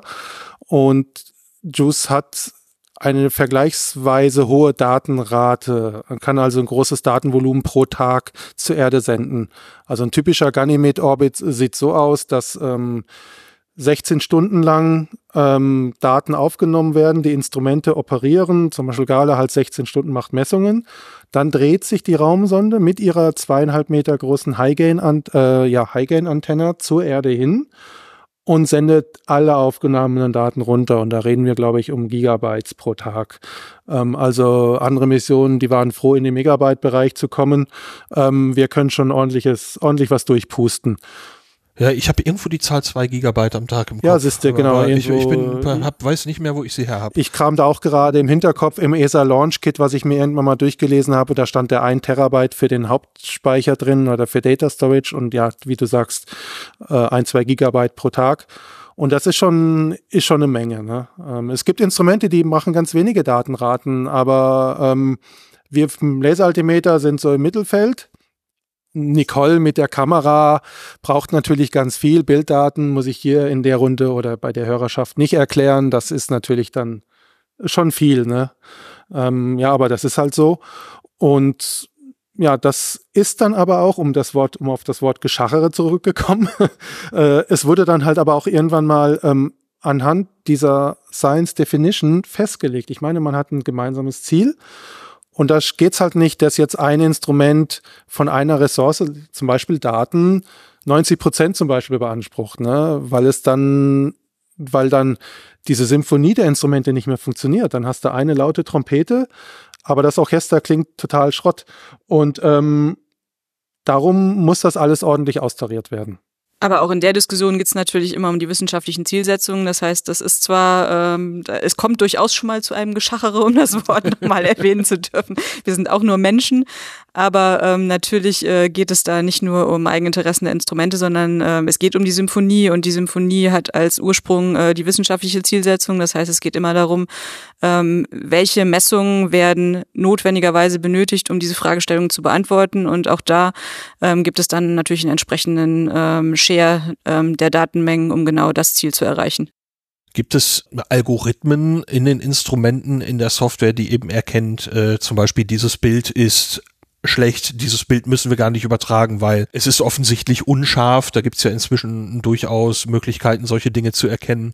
Es gibt gewisse Algorithmen, aber wir sind immer zögerlich, zu viel, ich nenne es jetzt mal KI einzusetzen, denn ähm, das sind wissenschaftliche Datensätze und gerade bei Bilddaten ist eine, eine Vorbearbeitung immer in der Hinsicht gefährlich, dass man mit einer Bearbeitung natürlich auch gewisse ähm, Eigenschaften der Bilder verändern kann. Man kann zum Beispiel, wenn ich einen gewissen Filter drüber laufen lasse, dann kann ich, äh, dann äh, kommt unter Umständen dazu, dass ich ähm, ähm, verschiedene ähm, zwei, drei, vier verschiedene Pixel zum Beispiel binne. Dann verliere ich aber die Informationen, die ich in einem Pixel zum Beispiel habe, weil ich ähm, superponiere über die über die vier Pixel. Das bedeutet, wenn ich da ein ganz ganz kleine eine, ähm, Feature in dem Bild habe, was für zum Beispiel für eine wissenschaftliche Hochsensation sorgen könnte, dass ich die unter Umständen wegfiltere und die gar nicht mehr sehe. Ja, ich meinte, wenn ein Algorithmus erkennen würde, dieses Bild ist aus irgendeinem Grunde nichts geworden, äh, dass man eben in dem Moment Entscheidungen, eine automatische Entscheidung treffen lässt, äh, dieses Bild eben gar nicht zu übertragen oder zu speichern. Autonomie wird ähm, vermieden. Also äh, nur im äußersten Notfall ähm, kommen solche autonomen Systeme zum Einsatz. Genau, und was wir aber ähm, auf vielen Missionen benutzen und auch was auch auf Juice zum Einsatz kommen wird, sind sogenannte Thumbnails. Das heißt, wir können, wir müssen nicht äh, direkt äh, das Bild mit der gesamten Auflösung runterladen, sondern wir können uns eine kleine hochkomprimierte Vorversion anschauen, in der äh, nicht nur ein Algorithmus, sondern auch wir selber ähm, drauf gucken können und sagen können, da sieht man jetzt zum Beispiel nicht das, was wir sehen wollen, und da muss man die komplett große Version nicht runterladen. Und ein ramponiertes Bild ist eine interessante Information, nämlich das, was nicht funktioniert. So. Und da musst du erstmal hergehen und sagen und gucken, warum funktioniert dieses Bild nicht und diesen Fehler schnellstmöglichst abstellen, sonst sind halt viele andere Bilder auch nichts geworden. Wie schon erwähnt, da hat man so einen Trade-off auch wieder, was filter ich aus und äh, was ähm, sollte ich behalten. Aber wie bei Gala haben da auch sowas ähnliches und können gewissermaßen vorsortieren, Christian. Ja, ähm, wir nutzen das System der Autonomie eher, um mehr Daten im Falle des Falls, also ähnlich im Prinzip wie bei der Kamera mit den Thumbnails, aber nicht so, dass wir uns erst die Thumbnails angucken, sondern dass, wenn uns ein Puls komisch vorkommt, dann speichern wir den in voller Schönheit nochmal ab. So, nach diesem Schema läuft das, also bei uns äh, andersrum im Prinzip. Ähm, und dann gucken wir uns an, warum sah der denn so komisch aus? Vielleicht muss der auch so komisch aussehen, das wissen wir ja noch nicht. Also, welche Dimension hat denn so ein Puls? Also welche Informationen könnt ihr denn im Extremfall aufnehmen? Weil naiv würde man ja so einen Puls, denke ich, binär betrachten. Wir schickt was ab, ihr kriegt was zurück, wir haben zwei Zeitpunkte und ein Delta. Genau. Schlussende. Genau. Das, oder? Das wäre ja die einfache Annahme. Aber dann könnte man ja nicht mehr darüber erfahren. Genau. Wenn das alles wäre also ich nenne sie ja immer unsere Hochgeschwindigkeits 1 Pixel Digitalkamera. Die ähm, arbeitet mit äh, 200 Megahertz. Und ähm, wenn man jetzt die 200 Megahertz nur nach einem Ja oder Nein fragt, ist die Ausbeute an äh, in der Time of Flight, also in der Range, relativ begrenzt. Deswegen nimmt man sich immer so ein sogenanntes Sampling Window auf. Also man ähm, nimmt sich in unserem Fall 64 Samples auf, die von unserem, von unserer APD kommen, also vom Pixel, wo man sieht auch, wie hell die waren. Ähm, daran fittet man eine Kurve, einen Gauss und ähm, kann dann den Zentroid bestimmen, der Subpixel genau ist und schickt dann diese Information ab. Ähm, deswegen, also das sind immer 64 ähm, Samples aus dem Empfangsfenster, sage ich mal. Ähm, dann gibt's da noch die vier Familien, die Kai schon erwähnt hat. Ähm, da kann man die, die Hardware so verwenden, dass sie auf unterschiedliche Formen anspricht, also unterschiedliche Pulsbreiten oder auch unterschiedliche Stärken, dass man einfach sagt, okay, das war mein stärkster Kandidat, der kommt da mal in die erste rein, dann kommt der, der zweitstärkste, der kann ja auch noch irgendwo in dem Puls sein und je nachdem, wie, wie stark dann die anderen Kandidaten sind, entscheidet man dann auch, naja, wie viel Kandidaten will ich denn sehen, denn ich muss, ich weiß vielleicht gar nicht, wer, welcher der richtige Return-Puls war. Okay, spannend. Und ihr habt nicht nur die zeitliche Dimension, sondern ich, du sprachst gerade von Pixeln. Das heißt, das ist ein zweidimensionaler. Das ist eindimensional. Nee, ah, das ist eindimensional. Ja, ja, okay. nur in der Zeit. Das ist nur, das ist nur in der Zeit. Ja, Alles klar. Das ist ein okay. Pixel Digitalkamera. Ja, genau. Und aber, aber der, der misst über die Zeit verschiedene Intensitäten. Genau, so, so sieht's aus. So ein bisschen vielleicht wie heute bei der Rakete, da wurde der Schalldruck auch äh, stieg an und flachte später wieder ab. Äh, genau, so, ja, solche Kurven. So, solche Kurven hat man. Ja, spannend. Cool. Also vielleicht noch dazu äh, kleines Detail, die Daten von dem ADC, die sind 12 Bit pro Sample. Sehr gut. Vielen Dank. Und unsere 1 Pixel Digitalkamera kann mit verdammt kleinen Lichtmengen arbeiten. Also wir sind dort im Bereich von 1, 200 Photonen aus denen unsere tolle ähm, Elektronik mit den Algorithmen eben noch einen Puls herauslesen kann. Ähm, das ist im Bereich von Attojoule. Das kann jeder die Größenordnungstabelle in Wikipedia runtergehen. Das ist weit unten. Und äh, ja, das war dann eben auch eine Herausforderung bei dem Instrumentendesign diese Vorgabe der Wissenschaftler zu erfüllen, ein so rauscharmes Instrument zu entwickeln, ähm, dass man eben diese verdammt kleinen Lichtmengen auch noch zuverlässig detektieren und daraus noch einen Puls absampeln kann, der dann in der Elektronik, die Christian beschrieben hat, ähm, eben zugeordnet werden kann. Also was will mir dieser Puls sagen? Nochmal kurz, ähm, das heißt im Normalfall, wenn alles funktioniert, übertragt ihr nur die Laufzeit und damit die Distanz ähm, zum, zur Oberfläche. Genau, Diese zusammen noch mit der Pulsbreite. Pulsbreite, okay. Das andere wären eher so Debug-Daten, da würde man wahrscheinlich während der Commission-Phase reingucken, sich ein Bild machen und äh, die braucht man, wenn es sauber läuft, nicht. Oder übertragt ihr für, die auch Für das Hauptziel nicht, ja, sage ich okay. mal. Also es gibt Sekundärziele mhm. in der Wissenschaft, wo, wo es dann darum geht, ähm, die Rauigkeit der Oberfläche zum Beispiel zu bestimmen oder ähm, verschiedene Formen, ob man auf einen Boulder geschossen hat oder so. Ähm, das steckt auch in diesen Daten. Da ja, muss, muss ich aber auch einfach sagen, wir wissen noch gar nicht, ob wir das aus den Sample-Daten rausbekommen können. Aber da kommen dann halt auch auf der Erde dann solche Spielchen mit KI dazu, dass äh, man die KI nutzt, um äh, dann die Daten zu analysieren, aber dann wirklich die Rohdaten und nicht die aber ob ihr die Rohdaten vollständig übertragt oder ob ihr ähm, eher ähm, die vorprozessierten, das wird sich dann jetzt im Laufe der Mission dann noch zeigen oder habt ihr genug Downstream für das Instrument, um die Rohdaten runterzukriegen? Das sind Nicht halt immer.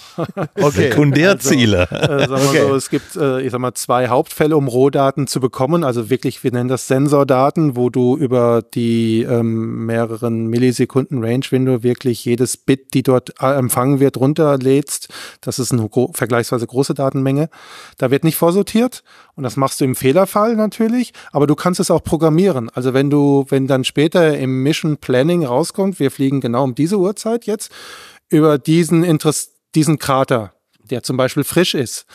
Und die Janus guckt drauf, die Spektrometer gucken drauf, weil frisches Eis ist und wir gucken drauf. Um jetzt wirklich eine exakte Höheninformation und ein Profil dieses Kraters zu gewinnen, dann werden wir für, wir für mehrere Sekunden unsere Pulswiederra Pulswiederholrate hochschrauben auf die 50 Hertz und dann auch mit, äh, mit voller Datenauflösung eben dieses spezielle Feature aufnehmen können. Und das, das, diese Möglichkeit gibt es der Konzentration, also die, Ver- die, das, das Konzentrieren von Ressourcen auf die wirklich interessanten Dinge. Dafür ist das Instrument auch ausgelegt. Finde ich ein sehr schönes Beispiel und nachvollziehbar, wo, wo man dann welche Entscheidungen äh, trifft und äh, wo es dann auch, auch erwartbar Sinn macht, äh, mehr Daten einzusammeln. Ihr habt schon gesagt, für euch dauert es jetzt noch ein paar Wochen, bis es in, für euch in die nächste heiße Phase geht mit Janus und Gala. Wie sieht's dann aus?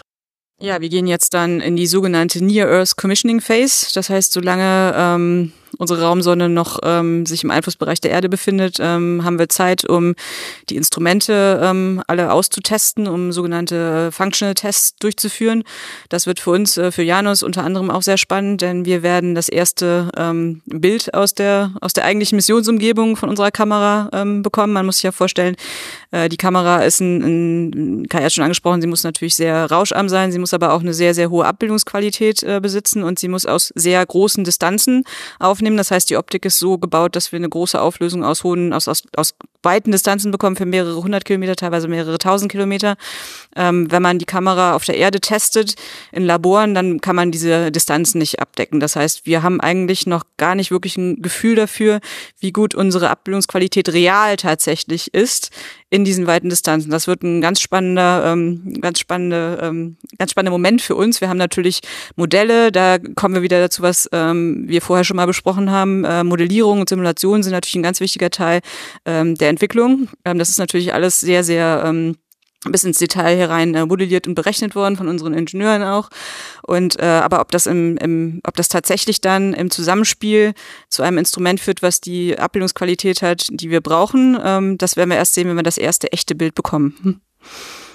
Noch ein interessantes Detail zum, ähm, zum Testen von der Abbildungsqualität auf der Erde. Da ist man zum Beispiel ähm, dadurch durch die Gravitation der Erde selbst begrenzt. Das heißt, der Spiegel selbst deformiert sich unter der ähm, Gravitationskraft der Erde so sehr, dass man ähm, genau die eigentliche, äh, die, der, der eigentlichen Fokuspunkt der, der Kamera erst ähm, im Zusammenspiel zwischen den Tests und einer Simulation bestimmen kann und dann halt, wie Nicole gerade schon gesagt hat, im, im Endeffekt erst im All. Genau, ein weiteres Problem ist, dass diese Abbildungsqualität auch stark begrenzt ist durch die thermalen Verhältnisse. Ähm, wir machen natürlich Thermalvakuumtests auf der Erde, aber ähm, das ist ein sehr, sehr diffiziles Gleichgewicht. Also wir müssen nicht nur den Bildsensor in einem sehr engen Temperaturbereich halten, um das entsprechende Signal-Rausch-Verhältnis ähm, zu garantieren, was wir für eine gute Abbildungsqualität brauchen, sondern die Spiegel im Teleskop äh, dürfen sich auch nicht äh, verziehen. Wir sprechen da von Toleranzen, da geht es um Mikrometer teilweise. Das heißt, äh, uns hat einiges Kopfzerbrechen in der Entwicklung ähm, ähm, bereitet, wie wir das Teleskop, das eine Invar-Struktur ist, also es ist aus Invar gebaut, ähm, wie wir das äh, entsprechend äh, thermal äh, stabil halten, sodass wir innerhalb dieses Mikrometer großen Bereiches bleiben, in dem sich die Spiegel nur maximal verziehen dürfen, damit die Abbildungsqualität noch gewährleistet ist. Da haben wir also verschiedene ähm, Heizer und eine thermische Kontrollschleife äh, in dem Teleskop, die in der Hauptelektronik äh, angesteuert werden. Und auf der anderen Seite muss eben der, ähm, der Bildsensor auf, einer, ähm, auf einem sehr engen Temperaturbereich gehalten werden. Äh, da haben wir einen Anschluss an einen Radiator ähm, auf dem Juice-System und da haben wir mechanisch auch so einige Kopfschmerzen gehabt bei dem Interface. Ja, das ist richtig. Also der Bildsensor, der wird bei minus 40 Grad gehalten konstant, um halt dieses äh, Signal-zu-Rausch-Verhältnis zu garantieren. Und ähm, genau, das ist natürlich sehr äh, spannende Struktur zu entwerfen, die halt ähm, diese starken Thermalgradienten ähm, aushalten kann. Gerade fiel ein Stichwort Invar. Was ist das? In war es äh, eine bestimmte Legierung, eine bestimmte Stahllegierung, die halt einen sehr, sehr geringen thermalen Ausdehnungskoeffizienten hat. Das heißt, ähm, genau, das ähm, das heißt, das kann, man kann das Teleskop dann halt bei, bei Raumtemperatur testen und äh, sich sicher sein, dass es dann bei äh, minus 40 Grad ähm, sich ungefähr noch genauso verhält. Beim Stichwort Kamera assoziierte ich gewisse Diskussionen mit der Rosetta-Mission, wo eben von der wissenschaftlichen Kamera, sagen wir, mit den Bilddaten, soweit ich weiß, erstmal so ein bisschen der Daumen drauf gehalten wurde. Und das wurde, glaube ich, recht, teilweise recht kontrovers diskutiert. Wie ist es mit den Daten von JUICE? Das ist das sogenannte heiße Eisen. Äh, ist das ein empfindliches Thema? Ähm, jein. Also ähm, ich kann mal von anderen Missionen vielleicht aus dem Nähkästchen plaudern. Äh, ich bin ja unter anderem auch an der Perseverance-Mission beteiligt. Da haben wir, ähm, also der, der NASA Mars Rover, äh, da haben wir das jetzt so geregelt, dass wir tatsächlich über ein Bildjournal, was von der NASA betrieben wird, sämtliche Bilddaten der Mission täglich äh, rausgeben. Ähm, die sind einfach frei. Was wir nicht rausgeben, sind die, ist die Bearbeitung und die Kalibrierung. Denn man muss ja auch immer sehen, dass ähm, das ist ein wissenschaftliches Instrument, was äh, von einem Team über, äh, in, in, im Fall von Juice zum Beispiel 15, 15 Jahre entwickelt worden ist. Und wenn wir die Bilddaten in der kalibrierten Version, in der bearbeiteten Version ähm, täglich ähm, an die Öffentlichkeit rausgeben, dann äh, können auch Entdeckungen, die wir natürlich gerne machen würden, ähm, von konkurrierenden Teams gemacht werden. Das heißt, wir behalten uns natürlich schon immer vor, dass wir gerne äh, unsere Daten zuerst anschauen möchten. Das ist gerade bei Bilddaten aber das sprichwörtliche heiße Eisen, denn natürlich hat die Öffentlichkeit, die unsere Mission ja auch über Steuergelder finanziert, ein Recht darauf, ähm, auch täglich ähm, auf dem Laufenden gehalten zu werden. Das heißt, wir bemühen uns sehr, auch im äh, Juice-Team, im Janus-Team und auch in allen anderen Missionsteams, ähm, da ein, ein diesem Gleichgewicht gerecht zu werden. Auf der einen Seite die Öffentlichkeit zu informieren, Bilddaten rauszugeben, auch schnell rauszugeben und auf der anderen Seite aber auch zu gewährleisten, dass wir als Wissenschaftler ähm, unsere Bilddaten analysieren können und die Veröffentlichung schreiben können. Also das, das stimmt alles und ähm, wenn man dann noch weitergeht und sagt, was kann die Öffentlichkeit mit den Daten machen? Die Daten werden schlussendlich für jeden verfügbar bereitgestellt. Nicht sofort aus den Gründen, die Nicole genannt hat, ähm, sondern erst nach einigen Monaten sind die herunterladbar in den Archiven bei NASA und bei ESA. Und dann kann sich jeder Hobby-Planetenforscher ähm, hinsetzen und die selber prozessieren. Ähm, das ist keine einfache Aufgabe. Man muss sich genau mit dem jeweiligen Instrument ähm, beschäftigen. Man muss ähm, äh, sich reinlesen in die Kalibration, sonst kriegt man bunte Bildchen, aber bunte Bildchen sind nur bunt und nicht immer richtig. Und das kann also jeder. Das ist also auch eine auch eine, ein toller Aspekt eigentlich dieser, dieser öffentlichen Förderung, dieser steuerfinanzierten Förderung, dass wir unsere Wissenschaft nicht im Elfenbeinturm behalten. Ähm, man kann Kameradaten prozessieren. Es gibt auch viele ähm, Hobby-Astronomen, ähm, ähm, die sich ähm, ja dann wirklich äh, diese Daten besorgen, auch auf häufig äh, in, auf täglicher Basis und dann äh, in den sozialen Medien einfach die die selbst prozessierten Bilder zeigen. Das ist toll und ähm, das möchte ich nur betonen. Genau, das ist ein sehr guter Punkt. Da würde ich auch gerne nochmal eingreifen, denn wir sind, wir, wir, wir sind tatsächlich sehr, sehr froh auch über jeden äh, Hobbywissenschaftler, der sich damit einschaltet und unsere Daten anschaut und sie auch mitprozessiert. Und äh, bei anderen Missionen haben wir es auch so, dass wir speziell auch Webseiten einrichten für unser Instrument, auf der wir auch eine spezielle Unterkategorie haben für äh, prozessierte Bilder aus der Öffentlichkeit, die wir gerne auch mit aufnehmen und die wir auch mit dort draufstellen und wo wir auch äh, Foren anbieten, ähm, dass wir äh, diskutieren. Ähm, wir haben dann eine gewisse Periode, in der wir wir die, äh, die, die Daten von der Mission in prozessierter, in vom Team prozessierter Form intern halten. Die werden aber dann freigegeben, äh, nachdem eine gewisse Periode verstrichen ist. Aber äh, die Bilddaten, die sofort freigegeben werden, ähm, die sollen bitte von jedem prozessiert werden und äh, die schauen wir uns auch gerne an und äh, die ähm, nehmen wir auch gerne mit in unsere tägliche Diskussion auf. Aber wie Kai auch schon richtig gesagt hat, muss man eben immer ähm, berücksichtigen als Wissenschaftler, dass ähm, jede Form der Bearbeitung eben unter Umständen auch äh, Informationen ähm, überdecken kann, ähm, rausfiltern kann. Das heißt, wir als Wissenschaftler müssen auch vorsichtig sein bei bestimmten Bearbeitungsmethoden. Ja, oder eben auch Artefakte oder Dinge genau. schaffen. Ne? Ja, richtig. Also wir können auf der einen Seite Informationen verlieren, wir können aber auch Informationen dazu gewinnen, die aber falsche Informationen ist, die uns in die Irre lockt. Wie ist das mit Rohdaten von Instrumenten, wenn man jetzt zum Beispiel Höheninformationen von Gala, ist sowas auch irgendwann verfügbar? angenommen, jemand könnte damit dann irgendwas was anfangen mit solchen Daten. Also die, die werden verfügbar sein. Damit kann man tatsächlich was anfangen, denn ähm, wir veröffentlichen, wie unser Instrument funktioniert. Wir werden zu den Daten sagen, welche Art von Kalibration diese Daten schon unsererseits durchlaufen haben und was man als Interessierter mit den Daten machen kann und machen sollte. Ähm, und dann kann sich jeder im Endeffekt sein eigenes Höhenmodell vom Ganymed errechnen. Ähm, das ist dann der Fähigkeit des, äh, des Hobbyastronomen mhm. ähm, ähm, überlassen. Jetzt ist Juice unterwegs. Es wird acht Jahre dauern zum Jupiter ungefähr. Jetzt sitzt ihr nicht an eurem Schreibtisch und wartet acht Jahre. Wie geht's für euch weiter? Was macht ihr in der Zwischenzeit? Im Gegensatz zu anderen Missionen, die in so eine Hibernation-Tiefschlafphase gehen, wird das bei JUICE nicht der Fall sein. Da wir heute am 14. April gestartet sind, ähm, werden wir sehr sicher einen Mond-Erde-Vorbeiflug haben in ungefähr einem Jahr.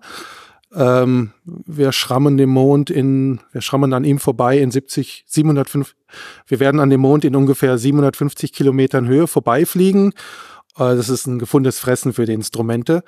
Ähm, und dann kommt ungefähr, ich, ich werde jetzt nicht den Mission, den, den Cruise-Fahrplan vorbeten, aber ich sag mal, im Zwei-Jahres-Rhythmus ungefähr wird sich immer wieder ein Flyby ergeben, der dann ähm, in unterschiedlichen Abständen an unterschiedlichen Planeten stattfinden wird und dann auch die Instrumente immer wieder ähm, beschäftigen wird. Ja, und wir haben es ja eben schon angesprochen, wir arbeiten in einem tollen Institut, das äh, zum Glück auch an sehr vielen anderen Missionen beteiligt sind, ist sowohl an äh, Missionen, die gerade in der aktiven Phase sind, als auch an Missionen, die äh, gerade erst entwickelt werden und auch an Missionen, die gerade erst definiert werden. Das heißt, uns wird auch außerhalb von Juice nicht langweilig werden. Ähm, ich persönlich bin zum Beispiel auch an der NASA-Mission Perseverance beteiligt, der, der NASA-Rover. Das heißt, ich verbringe einen guten Teil meiner Arbeit auch mit täglicher äh, Planung ähm, der Rover-Aktivitäten. Wir haben da wirklich täglich äh, Konferenzen, wo wir ähm, definieren, was der Rover jeden Tag so auf dem Mars treibt. Und ich schaue mir auch die Daten an, analysiere die Daten. Wir haben, äh, wir haben es angesprochen, äh, andere Kollegen hier sind auch an der Definition von äh, Missionen beteiligt, wie äh, ähm, Venus-Missionen. Ähm, wir haben Baby Colombo, der demnächst ähm, in die aktive Phase gehen wird. Äh, wir arbeiten auch daran, dass wir mit der ESA ähm, Missionen definieren, die in der Zukunft wieder auf dem Mond landen sollen. Denn äh, die ganze wissenschaftliche Community äh, strebt auch wieder so ein bisschen Richtung Mond. Also wir haben eine Menge Aktivitäten, die, äh, die uns auch außerhalb von, von JUICE beschäftigen. Uns wird also definitiv nicht langweilig werden. Wie geht's bei dir weiter? Also von Gala ist jetzt noch ganz viel zu tun, denn ich bin immer noch in der äh, Ops-Phase zum Teil mit drin als Softwareentwickler, aber auch ähm, ein Software-Update steht auch noch an, wo ähm, paar kleinere Bugs noch behoben werden und ähm, auch noch eine Kompression wahrscheinlich noch mit eingeführt wird für unsere Daten, dass wir im Prinzip mehr Sample-Daten am Ende bekommen. Ja, und ich bin bei der äh, Envision-Mission jetzt eingeteilt. Da ähm, sind wir mit dem mit der Venspec Spektrometer Suite jetzt in der Konzeptionsphase, ähm, wo wir jetzt ähm, uns ähm, neues Instrumentenkonzept überlegen und das soweit ausdefinieren, dass wir es ähm, dann nach der Mission Adoption nächstes Jahr in die äh, Umsetzungsphase bringen können. Also ähm, meinerseits, äh, wir haben jetzt zwei Laseraltimeter ins Weltall gebracht. Ich sage immer, die Dinger sind toll, aber sie sind auch groß und leistungshungrig und natürlich möchte man immer alles kleiner und besser machen und daran arbeiten wir. Aber dazu sage ich nichts. Da also wird man wahrscheinlich dann in der Zukunft irgendwann mal von. Da wird man in der Zukunft schon schöne Sachen von hören, da bin ich mir sicher. Ich wäre meinerseits mit den Themen so ein bisschen durch. Gibt es noch irgendwas, was irgendjemand loswerden möchte? Pablo.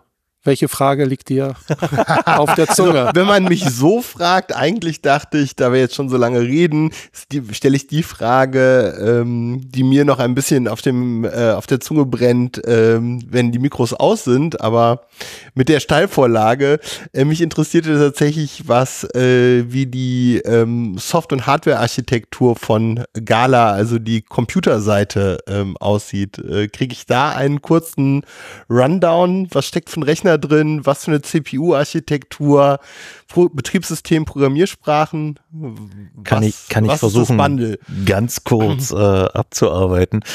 Also in Janus und Gala stecken dieselben Architekturen drin, also diese sogenannten Data Processing Module.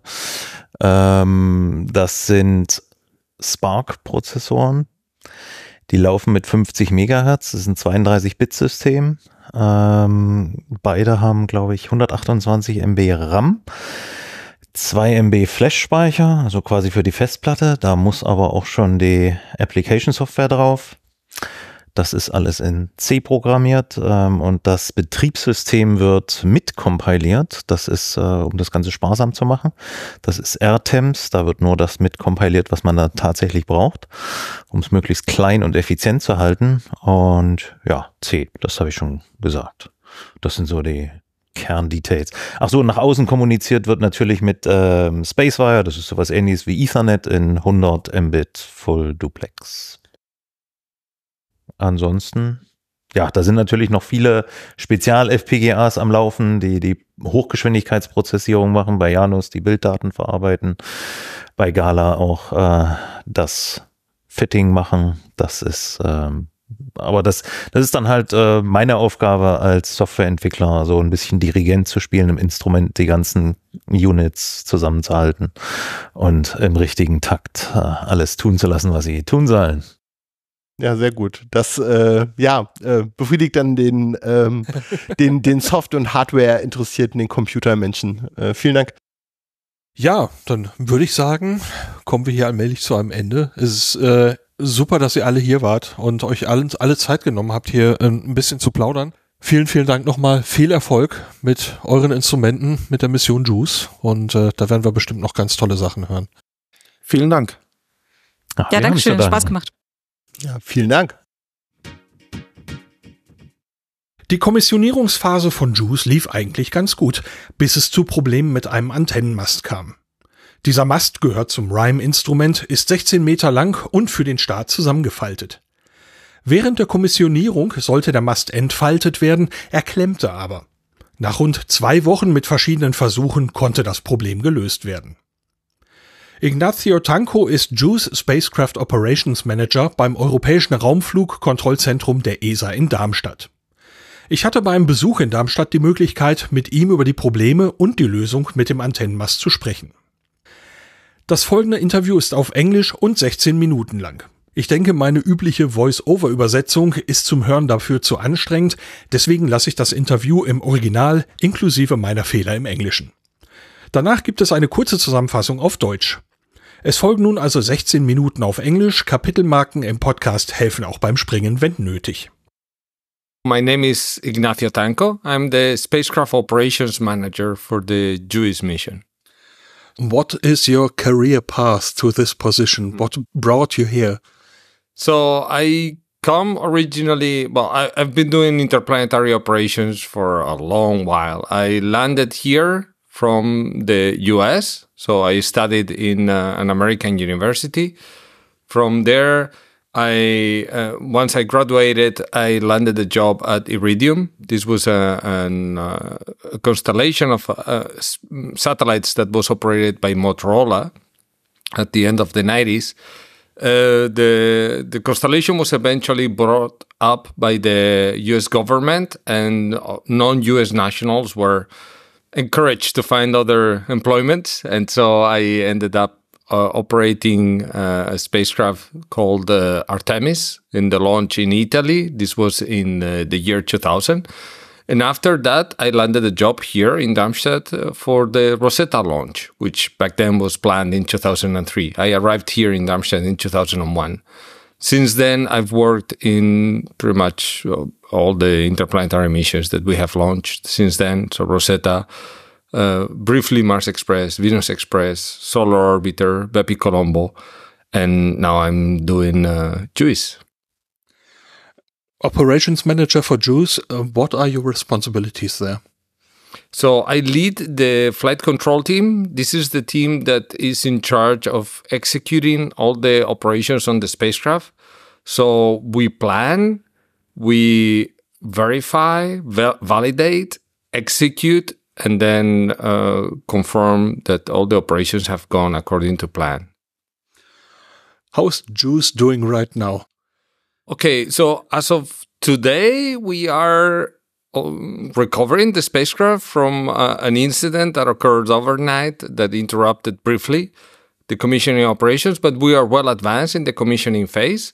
So the spacecraft is healthy and we are uh, well advanced in the process of confirming that all the instruments and all the subsystems on board survived the launch and are in a good state to carry on operations for the coming phase, which is the cruise. What has been done after the launch so far?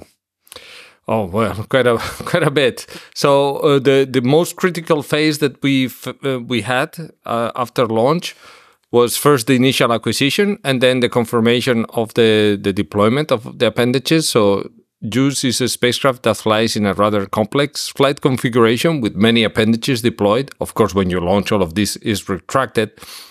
So some of these appendages are deployed during the launch and early orbit phase, like the solar arrays, which are deployed automatically, and the medium gain antenna, which we deployed manu- manually. After that, we had to deploy other appendages, mostly uh, instrument um, uh, booms and antennas. And there we faced a, a, big difficulty with the, the radar antenna, which was stuck. And this kept us occupied for quite a while. So uh, the radar, this is a RIME instrument. What went wrong? Okay, so what happened is we attempted to deploy the antenna following the, the nominal procedure.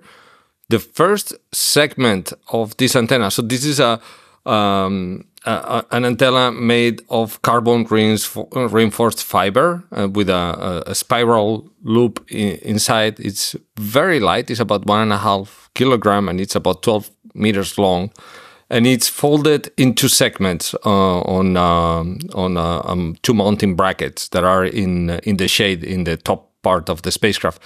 We deployed the first segment of these two booms, and they came out nominally. When we tried to deploy the second segment, we saw that the antenna was stuck and it wasn't coming out.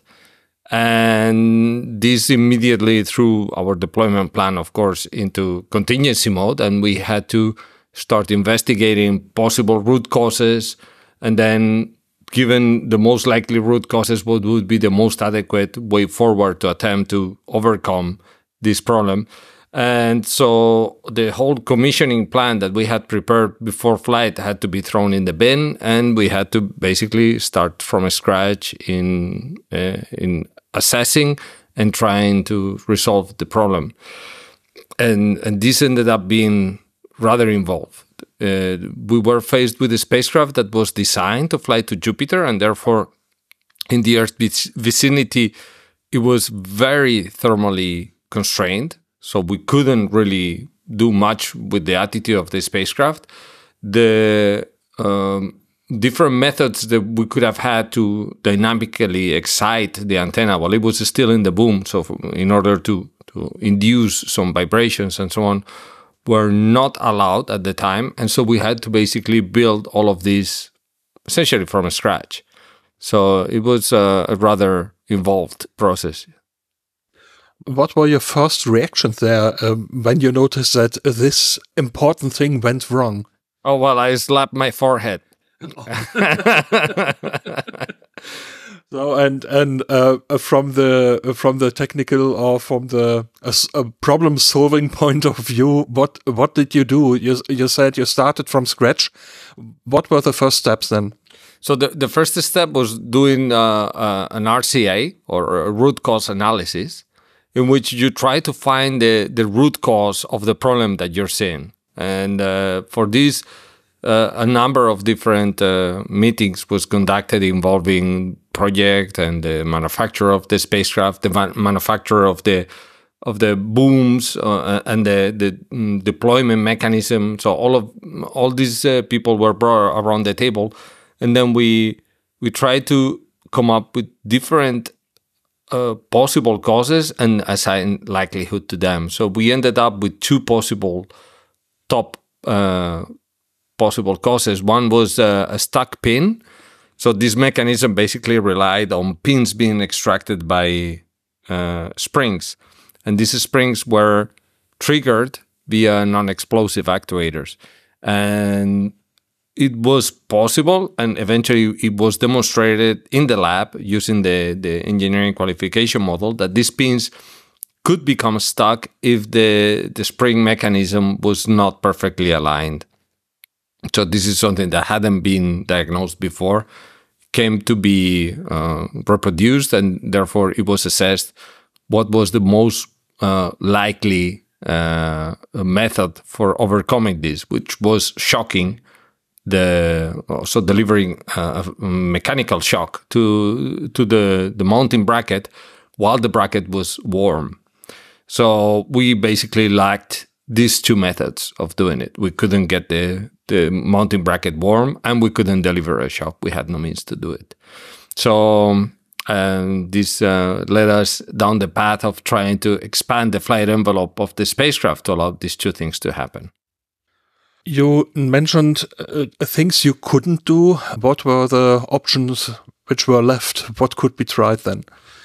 Uh, not much. So the, there was one thing that we could do, and was firing another non-explosive actuator that was situated below the one that had failed in the same bracket.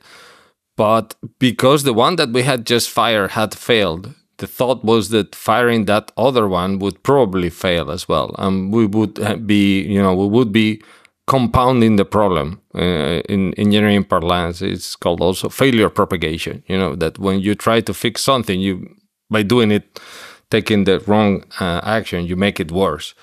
So um, there was considerable concern that this would result in not only not improving but making the problem worse. So it would have been an efficient method of uh, delivering a mechanical shock because the NEA actuation itself is like hitting the, the bracket with a hammer. It's about 200 Gs, but it's it, the risk was considered too high. So the first priority was to get the the um, bracket warm, and for this we had to expand the flight envelope so that we could illuminate this phase for long periods of time.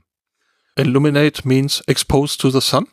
Yes. So this this uh, phase is typically in the shade, and the spacecraft, as I mentioned before, is is designed to fly around Jupiter, where the the solar uh, radiation is extremely low.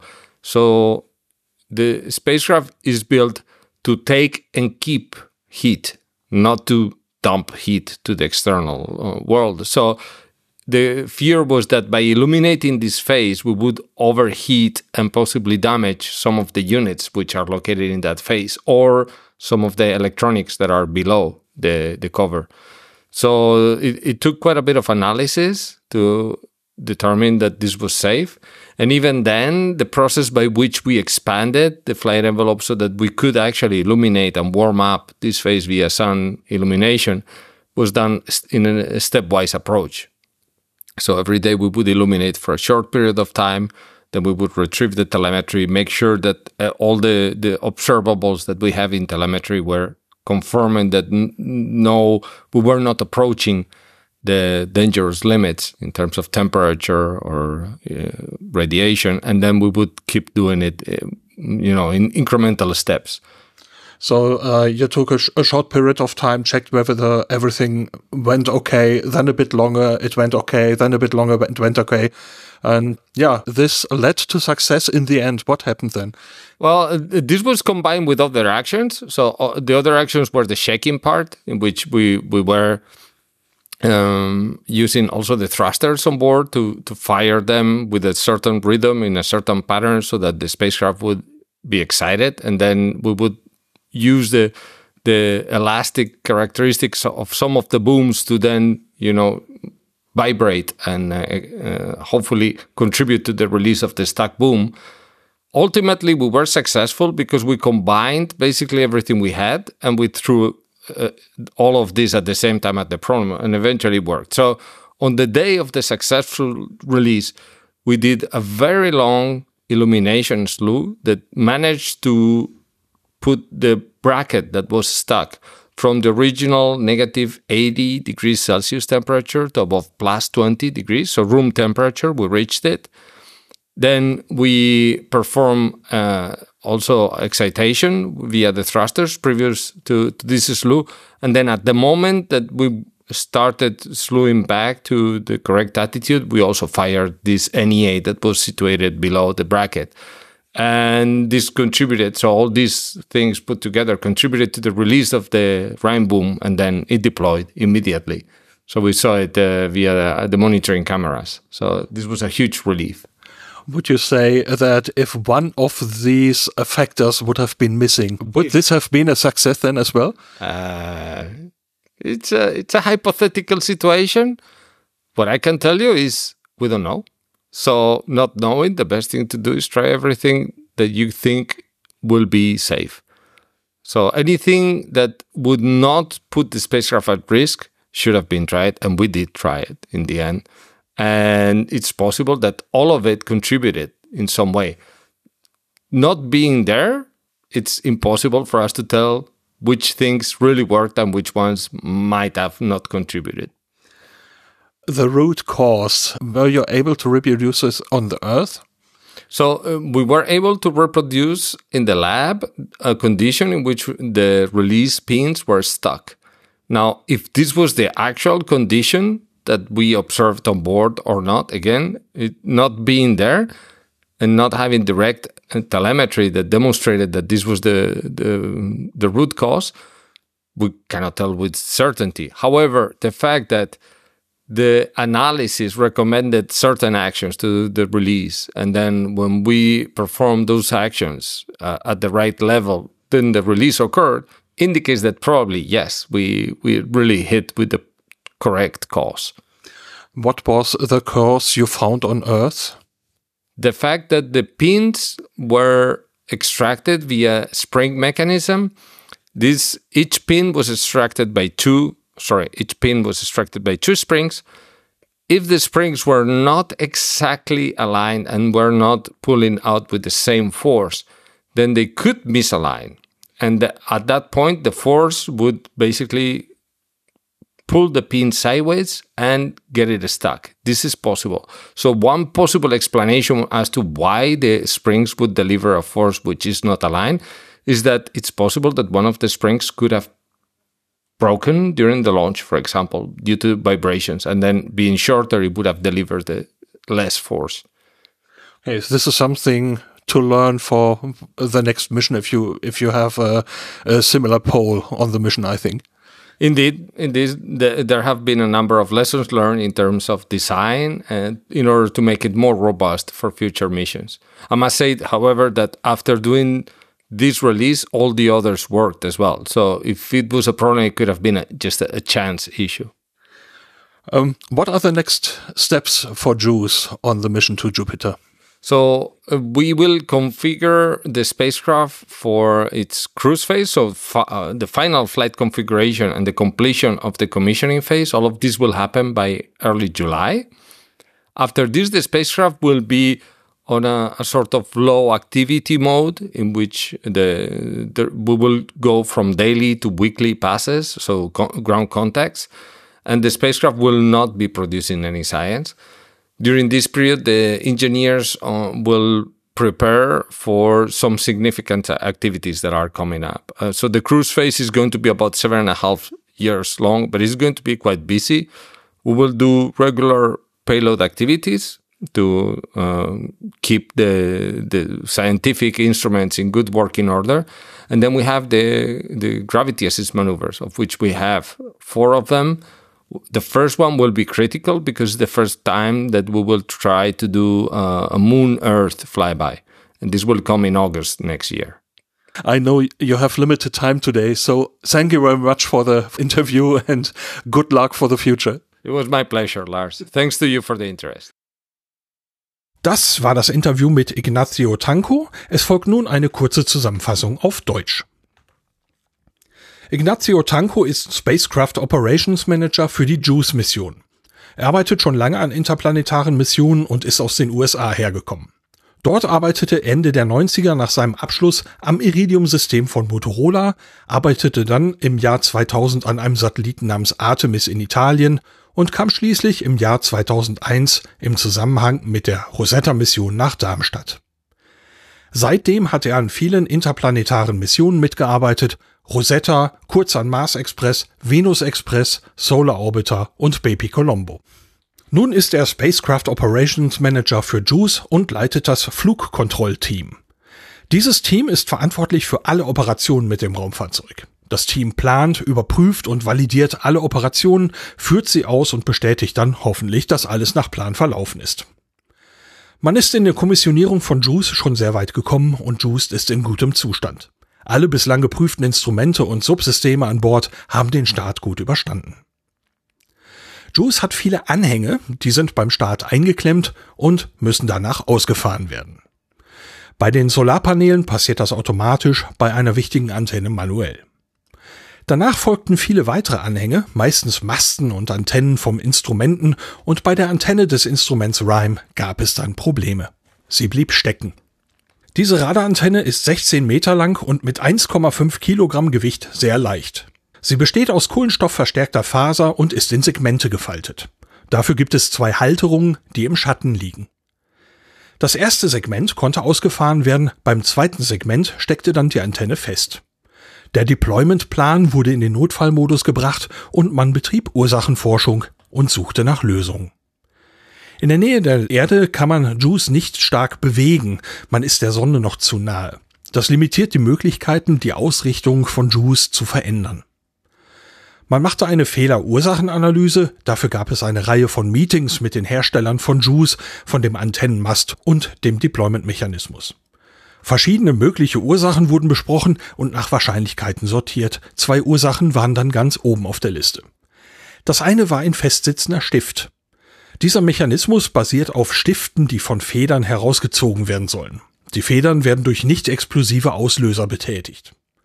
Man konnte dann am Qualifizierungsmodell auf der Erde feststellen, dass die Stifte sich verklemmen können, wenn der Fehlermechanismus nicht perfekt ausgerichtet ist. Das war vorher noch nicht aufgefallen, konnte aber nun reproduziert werden und man dachte, dass die beste Methode wäre, einen mechanischen Stoß auf eine erwärmte Halterung zu geben. Das musste man erproben und für die Erwärmung setzte man die Halterung dann nach und nach für längere Zeiträume der Sonne aus. Diese Manöver waren eigentlich so nah an der Erde nicht geplant und man musste sehr, sehr vorsichtig sein. Am Ende erwärmte man die Halterung von minus 80 auf plus 20 Grad Celsius. Dann feuerte man die Triebwerke in einem bestimmten Muster, damit die Antennen vibrieren und das Lösen des verklemmten Masts unterstützen. Dann wurde der Auslöser betätigt. Und der Antennenmast fuhr daraufhin sofort aus. Das konnte man mit Kameras überprüfen und man war sehr erleichtert. Man kann nicht sagen, was letztlich das Problem gelöst hat, aber es ist möglich, dass alle Maßnahmen etwas dazu beigetragen haben. Auch ob der Stift nun wirklich die Ursache war, ist schwer zu sagen. Aber man konnte auf der Erde ein Problem nachstellen und sich eine Lösung ausdenken. Die hat nun funktioniert, also gibt es eine gewisse Wahrscheinlichkeit, dass es daran lag.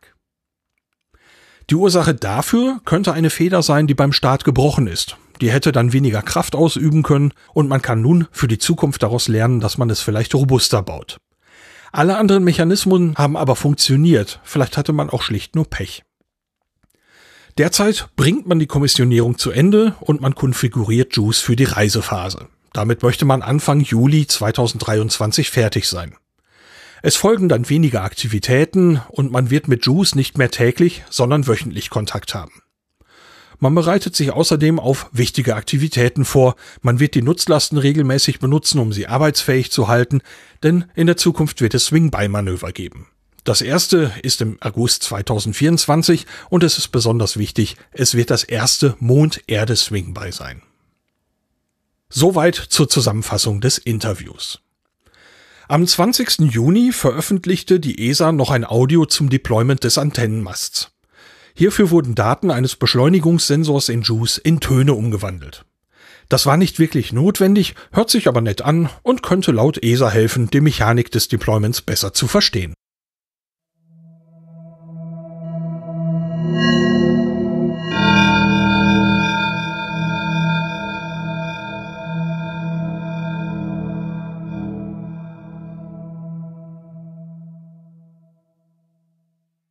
Die ESA hat die Töne noch über ein Video vom Test auf der Erde gelegt. Hier kann man die unterschiedlichen Töne gut den Phasen des Deployments zuordnen. Ein Link dazu gibt es in den Show Notes. Im ersten Gespräch dieser Podcast-Episode stellte ich die Frage, ob die Kontaktaufnahme von Juice länger dauerte als erwartet. Kai Lingenauber schlug vor, mit Angela Dietz von der ESA zu sprechen und am 15. Juni konnte ich remote ein Interview mit ihr aufzeichnen. Mit ihr sprach ich über die Kontaktaufnahme, über die Kommissionierung und einige Abläufe im Europäischen Raumflugkontrollzentrum der ESA. Mein Name ist Angela Dietz. Ich bin die stellvertretende Leiterin für Operationen von der JUICE-Mission und vor zwei Monaten und einem Tag sind wir gestartet. Wo sitzen Sie? Wo arbeiten Sie? Ich arbeite im ESOC in Darmstadt, im Kontrollzentrum äh, für, die, für die ESA. Die Idee für das Gespräch mit Ihnen entstand aus einem Gespräch, das ich am Nachmittag nach dem Start geführt habe. Dort äh, wurde mir Ihr Name genannt. In dem Gespräch teilten wir so ein bisschen den Eindruck, dass die ja, Acquisition of Signal, die erste Kontaktaufnahme mit Juice nach dem Start, länger gedauert hätte als erwartet, äh, auch wenn man noch in einem Zeitrahmen war. Und ich hatte so den Eindruck einer gewissen Anspannung vor Ort. Stimmt dieser Eindruck oder war alles okay? Ja, das kann schon sein, dass manche Leute erwartet haben, dass es schneller kommt, das Signal. Ähm, aber für uns ähm, im Flugkontrollteam war das schon sehr klar, dass es, ähm, dass es so ein, so ein ähm, einfach eine Zeitspanne gibt, wo das Signal hätte auftreten können. Ähm, der bestmöglichste Moment wäre gewesen, als wir, als der Satellit dann in den äh, Bereich kam der Bodenstation von Onosha in Australien. Aber es hätte auch äh, 40 Minuten später sein können. Und das hängt davon ab, wie die Ausrichtung des Satelliten nach dem Start ist, nach der, nach der Abtrennung von der Rakete. Ähm, das kann per Glück kann man direkt, äh, kann es sein, dass der, die, die Onboard-Antenne direkt auf die Bodenstation zeigt und man dann sofort das Signal sieht.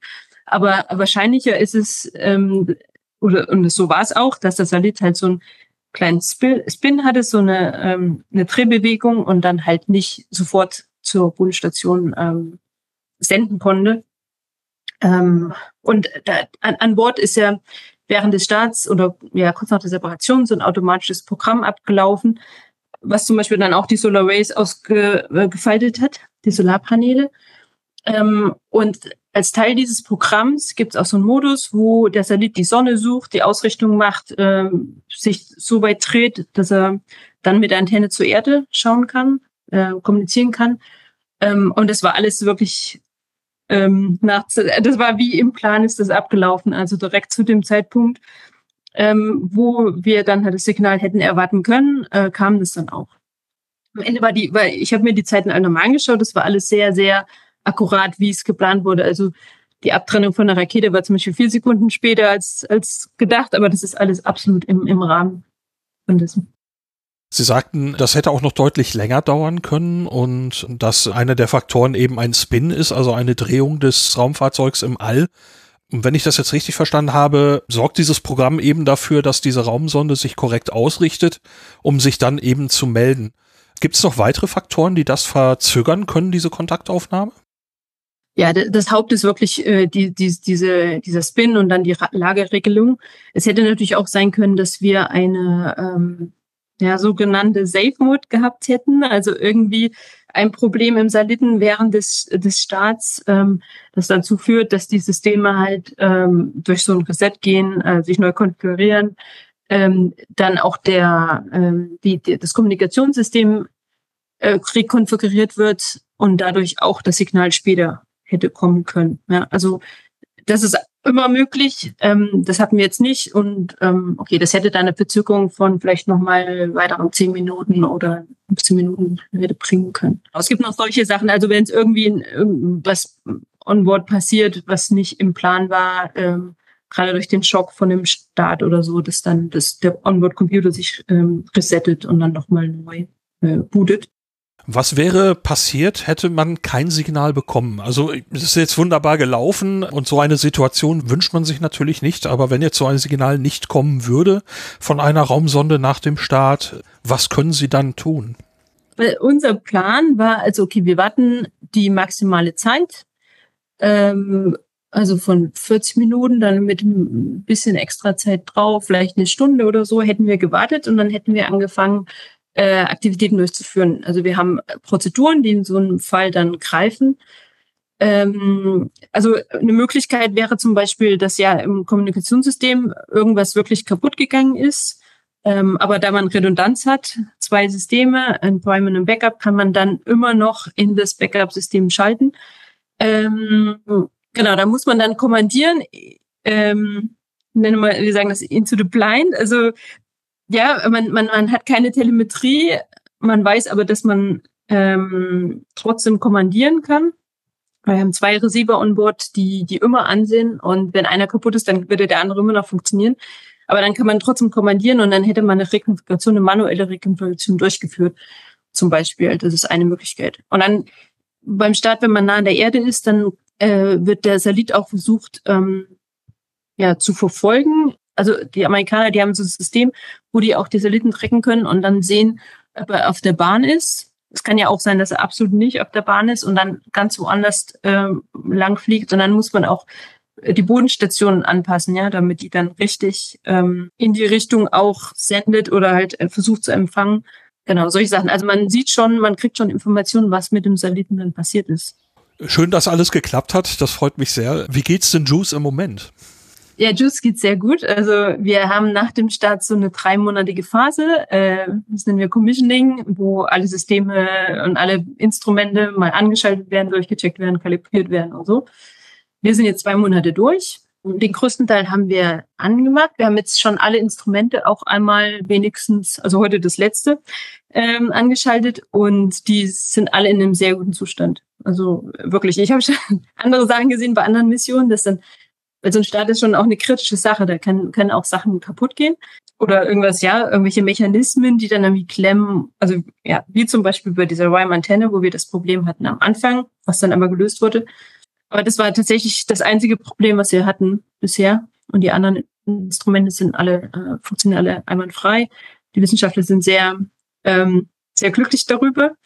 Und ja, genau. Deswegen, ähm, einen Monat haben wir noch und dann, äh, dann wird es ein bisschen ruhiger bei uns. Ähm, wenn man sich mal ein Instrument rausgreift und sagt, wir führen dafür jetzt eine Commissioning durch, eine Kommissionierung, wie laufen diese Schritte ab? Was wird getan, um so ein also ich würde mal sagen, ist das eine Inbetriebnahme und Test? Kann man sich das vorstellen darunter? Ja, ja, schon, schon. Das ist immer sehr abhängig vom Instrument selber. Manche, wie gesagt, haben Mechanismen, die muss man dann mal testen, irgendwelche Shutter, irgendwelche Verschlüsse öffnen. Ähm, manche haben auch eine Möglichkeit, einen Mechanismus, irgendeinen ähm, Sensor halt eine Ausrichtung zu machen, auf einen Stern zum Beispiel oder so, und eine Messung durchzuführen. Ähm, Genau, jetzt, jetzt zurzeit haben wir ganz viele Instrumente mit, äh, mit Hoch, wo, wie nennt man das? High Voltages? Mit Hochspannung? Hochspannung, ja, genau. Ähm, da wartet man ähm, erstmal ein paar Monate nach dem Start. Ähm, weil am Anfang nach dem Start hat man ganz viel, äh, ja, so Teilchen, die noch outgasen, die noch, ähm, ja, einfach austreten am Zylit, die dann irgendwo gefangen sind und ähm, erst langsam ähm, ja, einfach weggehen und die versucht man zu vermeiden, also man versucht zu vermeiden, also man möchte eine Umgebung haben, wo, wo es, wo es keine Störfaktoren gibt und deswegen manche Instrumente wollten halt zwei Monate warten, bis sie zum ersten Mal angeschaltet werden. Und dann werden die, äh, die, die Hochspannung hochgefahren, äh, Messungen durchgeführt und ähm, genau. Ja. Und, und dann halt Kalibration, dann machen wir auch noch einen Interference-Test, wo wir alle möglichen Instrumente gleichzeitig anmachen, wie die sich beeinflussen, Genau, einfach ob die sich dann später stören würden in der, Wissenschaft, in der wissenschaftlichen Untersuchung. Solche Sachen untersucht man, die man am Boden einfach nicht hätte machen können. Wenn man jetzt Dinge an die Raumsonde sendet, da wird man ja sicher sehr, sehr vorsichtig vorgehen, damit eben da oben nichts schief geht. Es werden, soweit ich weiß, Dinge vorher an einem Engineering Model getestet. Ist das umfassend oder betrifft das nur Teile? Das äh, betrifft nur Teile. Also wir haben genau alles, was wir machen, ähm, ist in Prozeduren äh, festgelegt, die, die getestet werden, die validiert werden. Äh, die wurden teilweise vor dem Start halt äh, auf dem Engineering-Modell oder auch auf dem Flugmodell getestet. Da hatten wir spezielle äh, Tests über mehrere Wochen, wo wir dann halt diese Prozeduren validiert haben. Ähm, dann haben wir im ISOC auch noch einen Simulator, ähm, der, der ziemlich ähm, gut das alles abdeckt. Also gerade die Sachen vom Satelliten selber ähm, sind sehr gut modelliert, Instrumente nicht so gut. Ähm, da ist es dann besser, sich auf die Wissenschaftler zu verlassen. Die haben ihre eigenen Modelle auch zu Hause in ihren Instituten stehen. Ähm, und wenn wir so Operationen machen, dann wird das alles vorher getestet und validiert. Genau, aber jetzt momentan, jetzt momentan benutzen wir nicht das äh, IM, das äh, Engineering Model, das kommt aber in ein paar Monaten auch zum ESOC. Das ist gerade noch in Toulouse und es wird dann halt zu uns gebracht, wo wir das dann auch regelmäßig nutzen können. Der Simulator, den Sie erwähnten, ist also Software? Genau, das Software. Und, und die, da, ähm, da läuft halt auch die Onboard-Software, also da, alle, ja, also teilweise emuliert und teilweise benutzt die, die echte Software. Und es ist ein sehr, sehr realistischer Simulator, den wir auch in der Simulationskampagne vor dem Start benutzt haben. Da sind viele Jahre Entwicklung da drin und, und jede Mission hat so einen Simulator.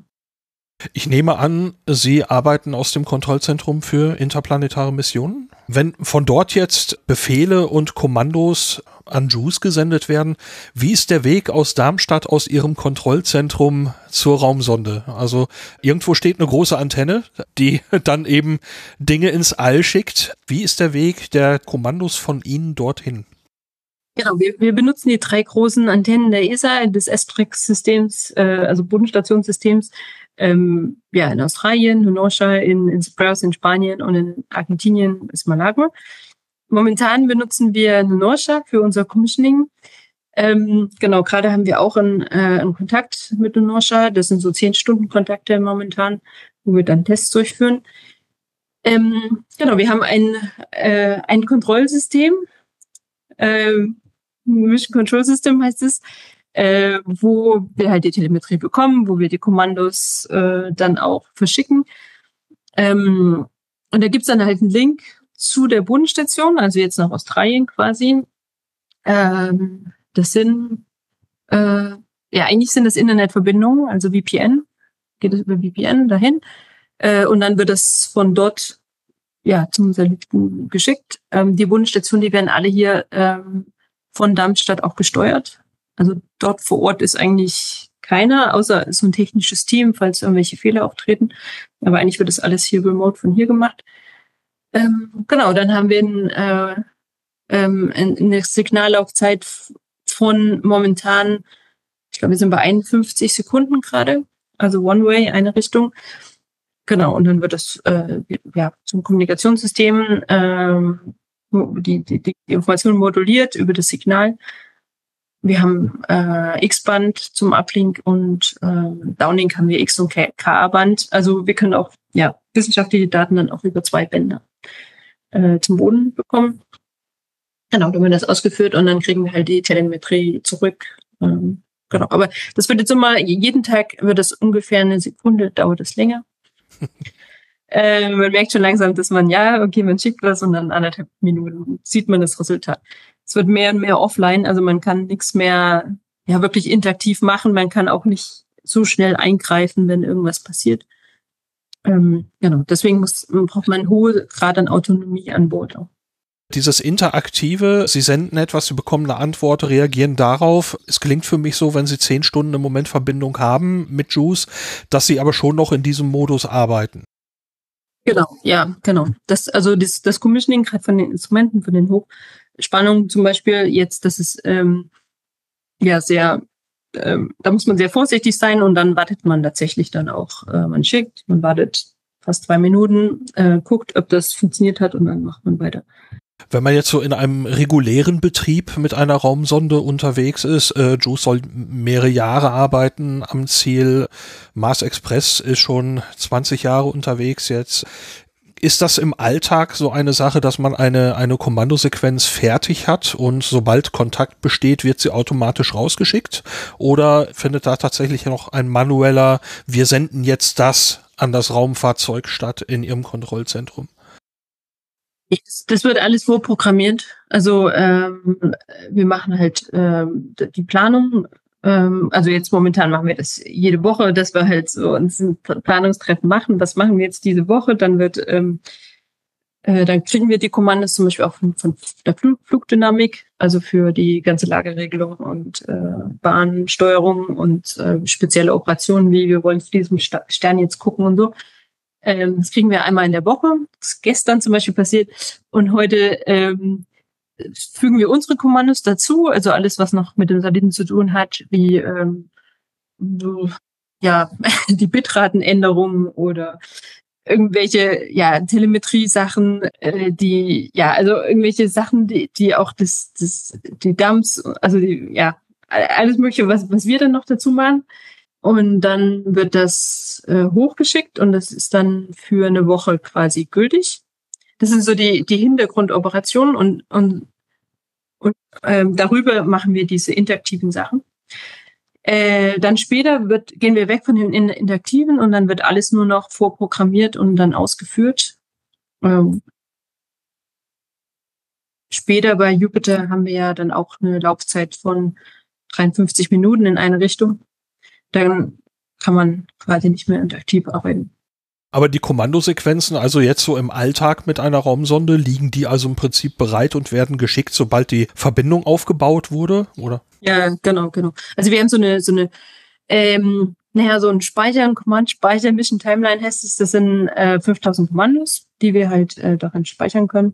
Äh, und die werden dann halt ab, abgearbeitet dann nach, nach einer bestimmten Zeit. Also ja, werden dann halt vorprogrammiert nach der Zeit. Bei Juice, äh, wie lange geht's mit der Kommissionierung noch weiter? Einen Monat, habe ich verstanden? Genau, ein Monat, äh, ja, bis Anfang Juli. Wir müssen ein bisschen aufpassen, weil Anfang Juli ist dann der Euclid-Launch, der, der Start von Euclid, ähm, die dann die Priorität bekommen über die Bodenstation und dann verlieren wir, dann haben wir einfach nicht mehr so viel Kontaktzeit, weil die dann erstmal ihren Start machen, ihre Commissioning und so. Äh, deswegen versuchen wir auch bis dahin wirklich fertig zu sein.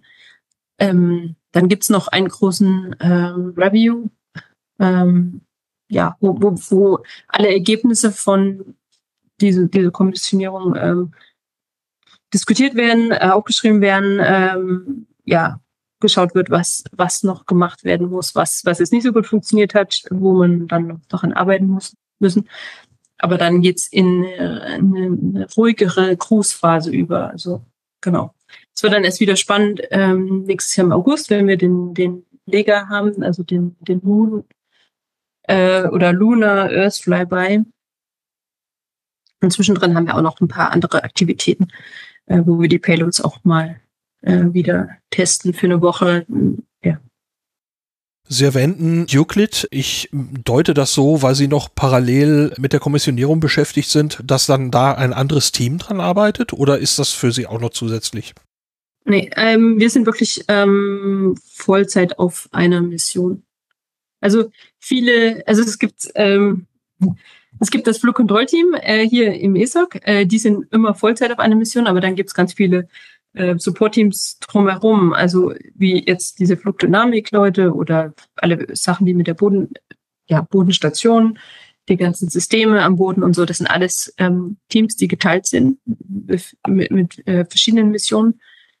Äh, genau, die, die sind teilweise, dass wir das auch merken, dass äh, einige Leute jetzt gerade sehr stark bei Euclid eingespannt sind. Aber wir bleiben daran an, an Juice. Also jetzt dann äh, auf Jahre oder wird dann nach der, wenn es ruhiger wird, kommt da etwas anderes noch für Sie dazu? Ähm, nee, eigentlich nicht. Ähm, also momentan sind wir in diesem Kontrollteam acht Leute.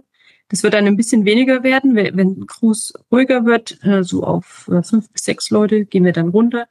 Aber selbst dann haben wir noch eigentlich immer noch relativ viel zu tun, auch mit Vorbereitung und äh, Tests und, und dann wollen die Wissenschaftler ab und zu auch irgendwas kommen. Die haben immer gute Ideen, was man so machen könnte.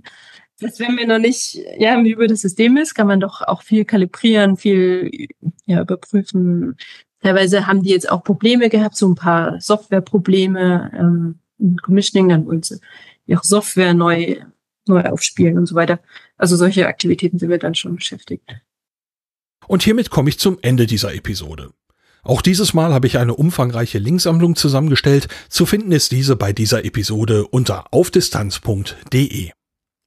Vielen Dank an alle Menschen, die mit mir gesprochen haben. Von Juice wird man in diesem Podcast sicher noch wieder hören. Auf Distanz ganz nah. Das war's für diese Ausgabe von Auf Distanz. Durch die Sendung führte sie Lars Naber. Hier in dieser letzten Rubrik Auf Distanz ganz nah, da geht's noch mal kurz um den Podcast selber. Dieses war die dritte Episode mit Material aus Kourou. Den Start von Juice zu erleben dort war etwas ganz Besonderes für mich und möglich wurde die Reise durch die Bewuter IT. Dafür ein Riesendank an Pablo Bein. Aber es gab auch finanzielle Unterstützung von HörerInnen, die ebenfalls sehr, sehr geholfen haben.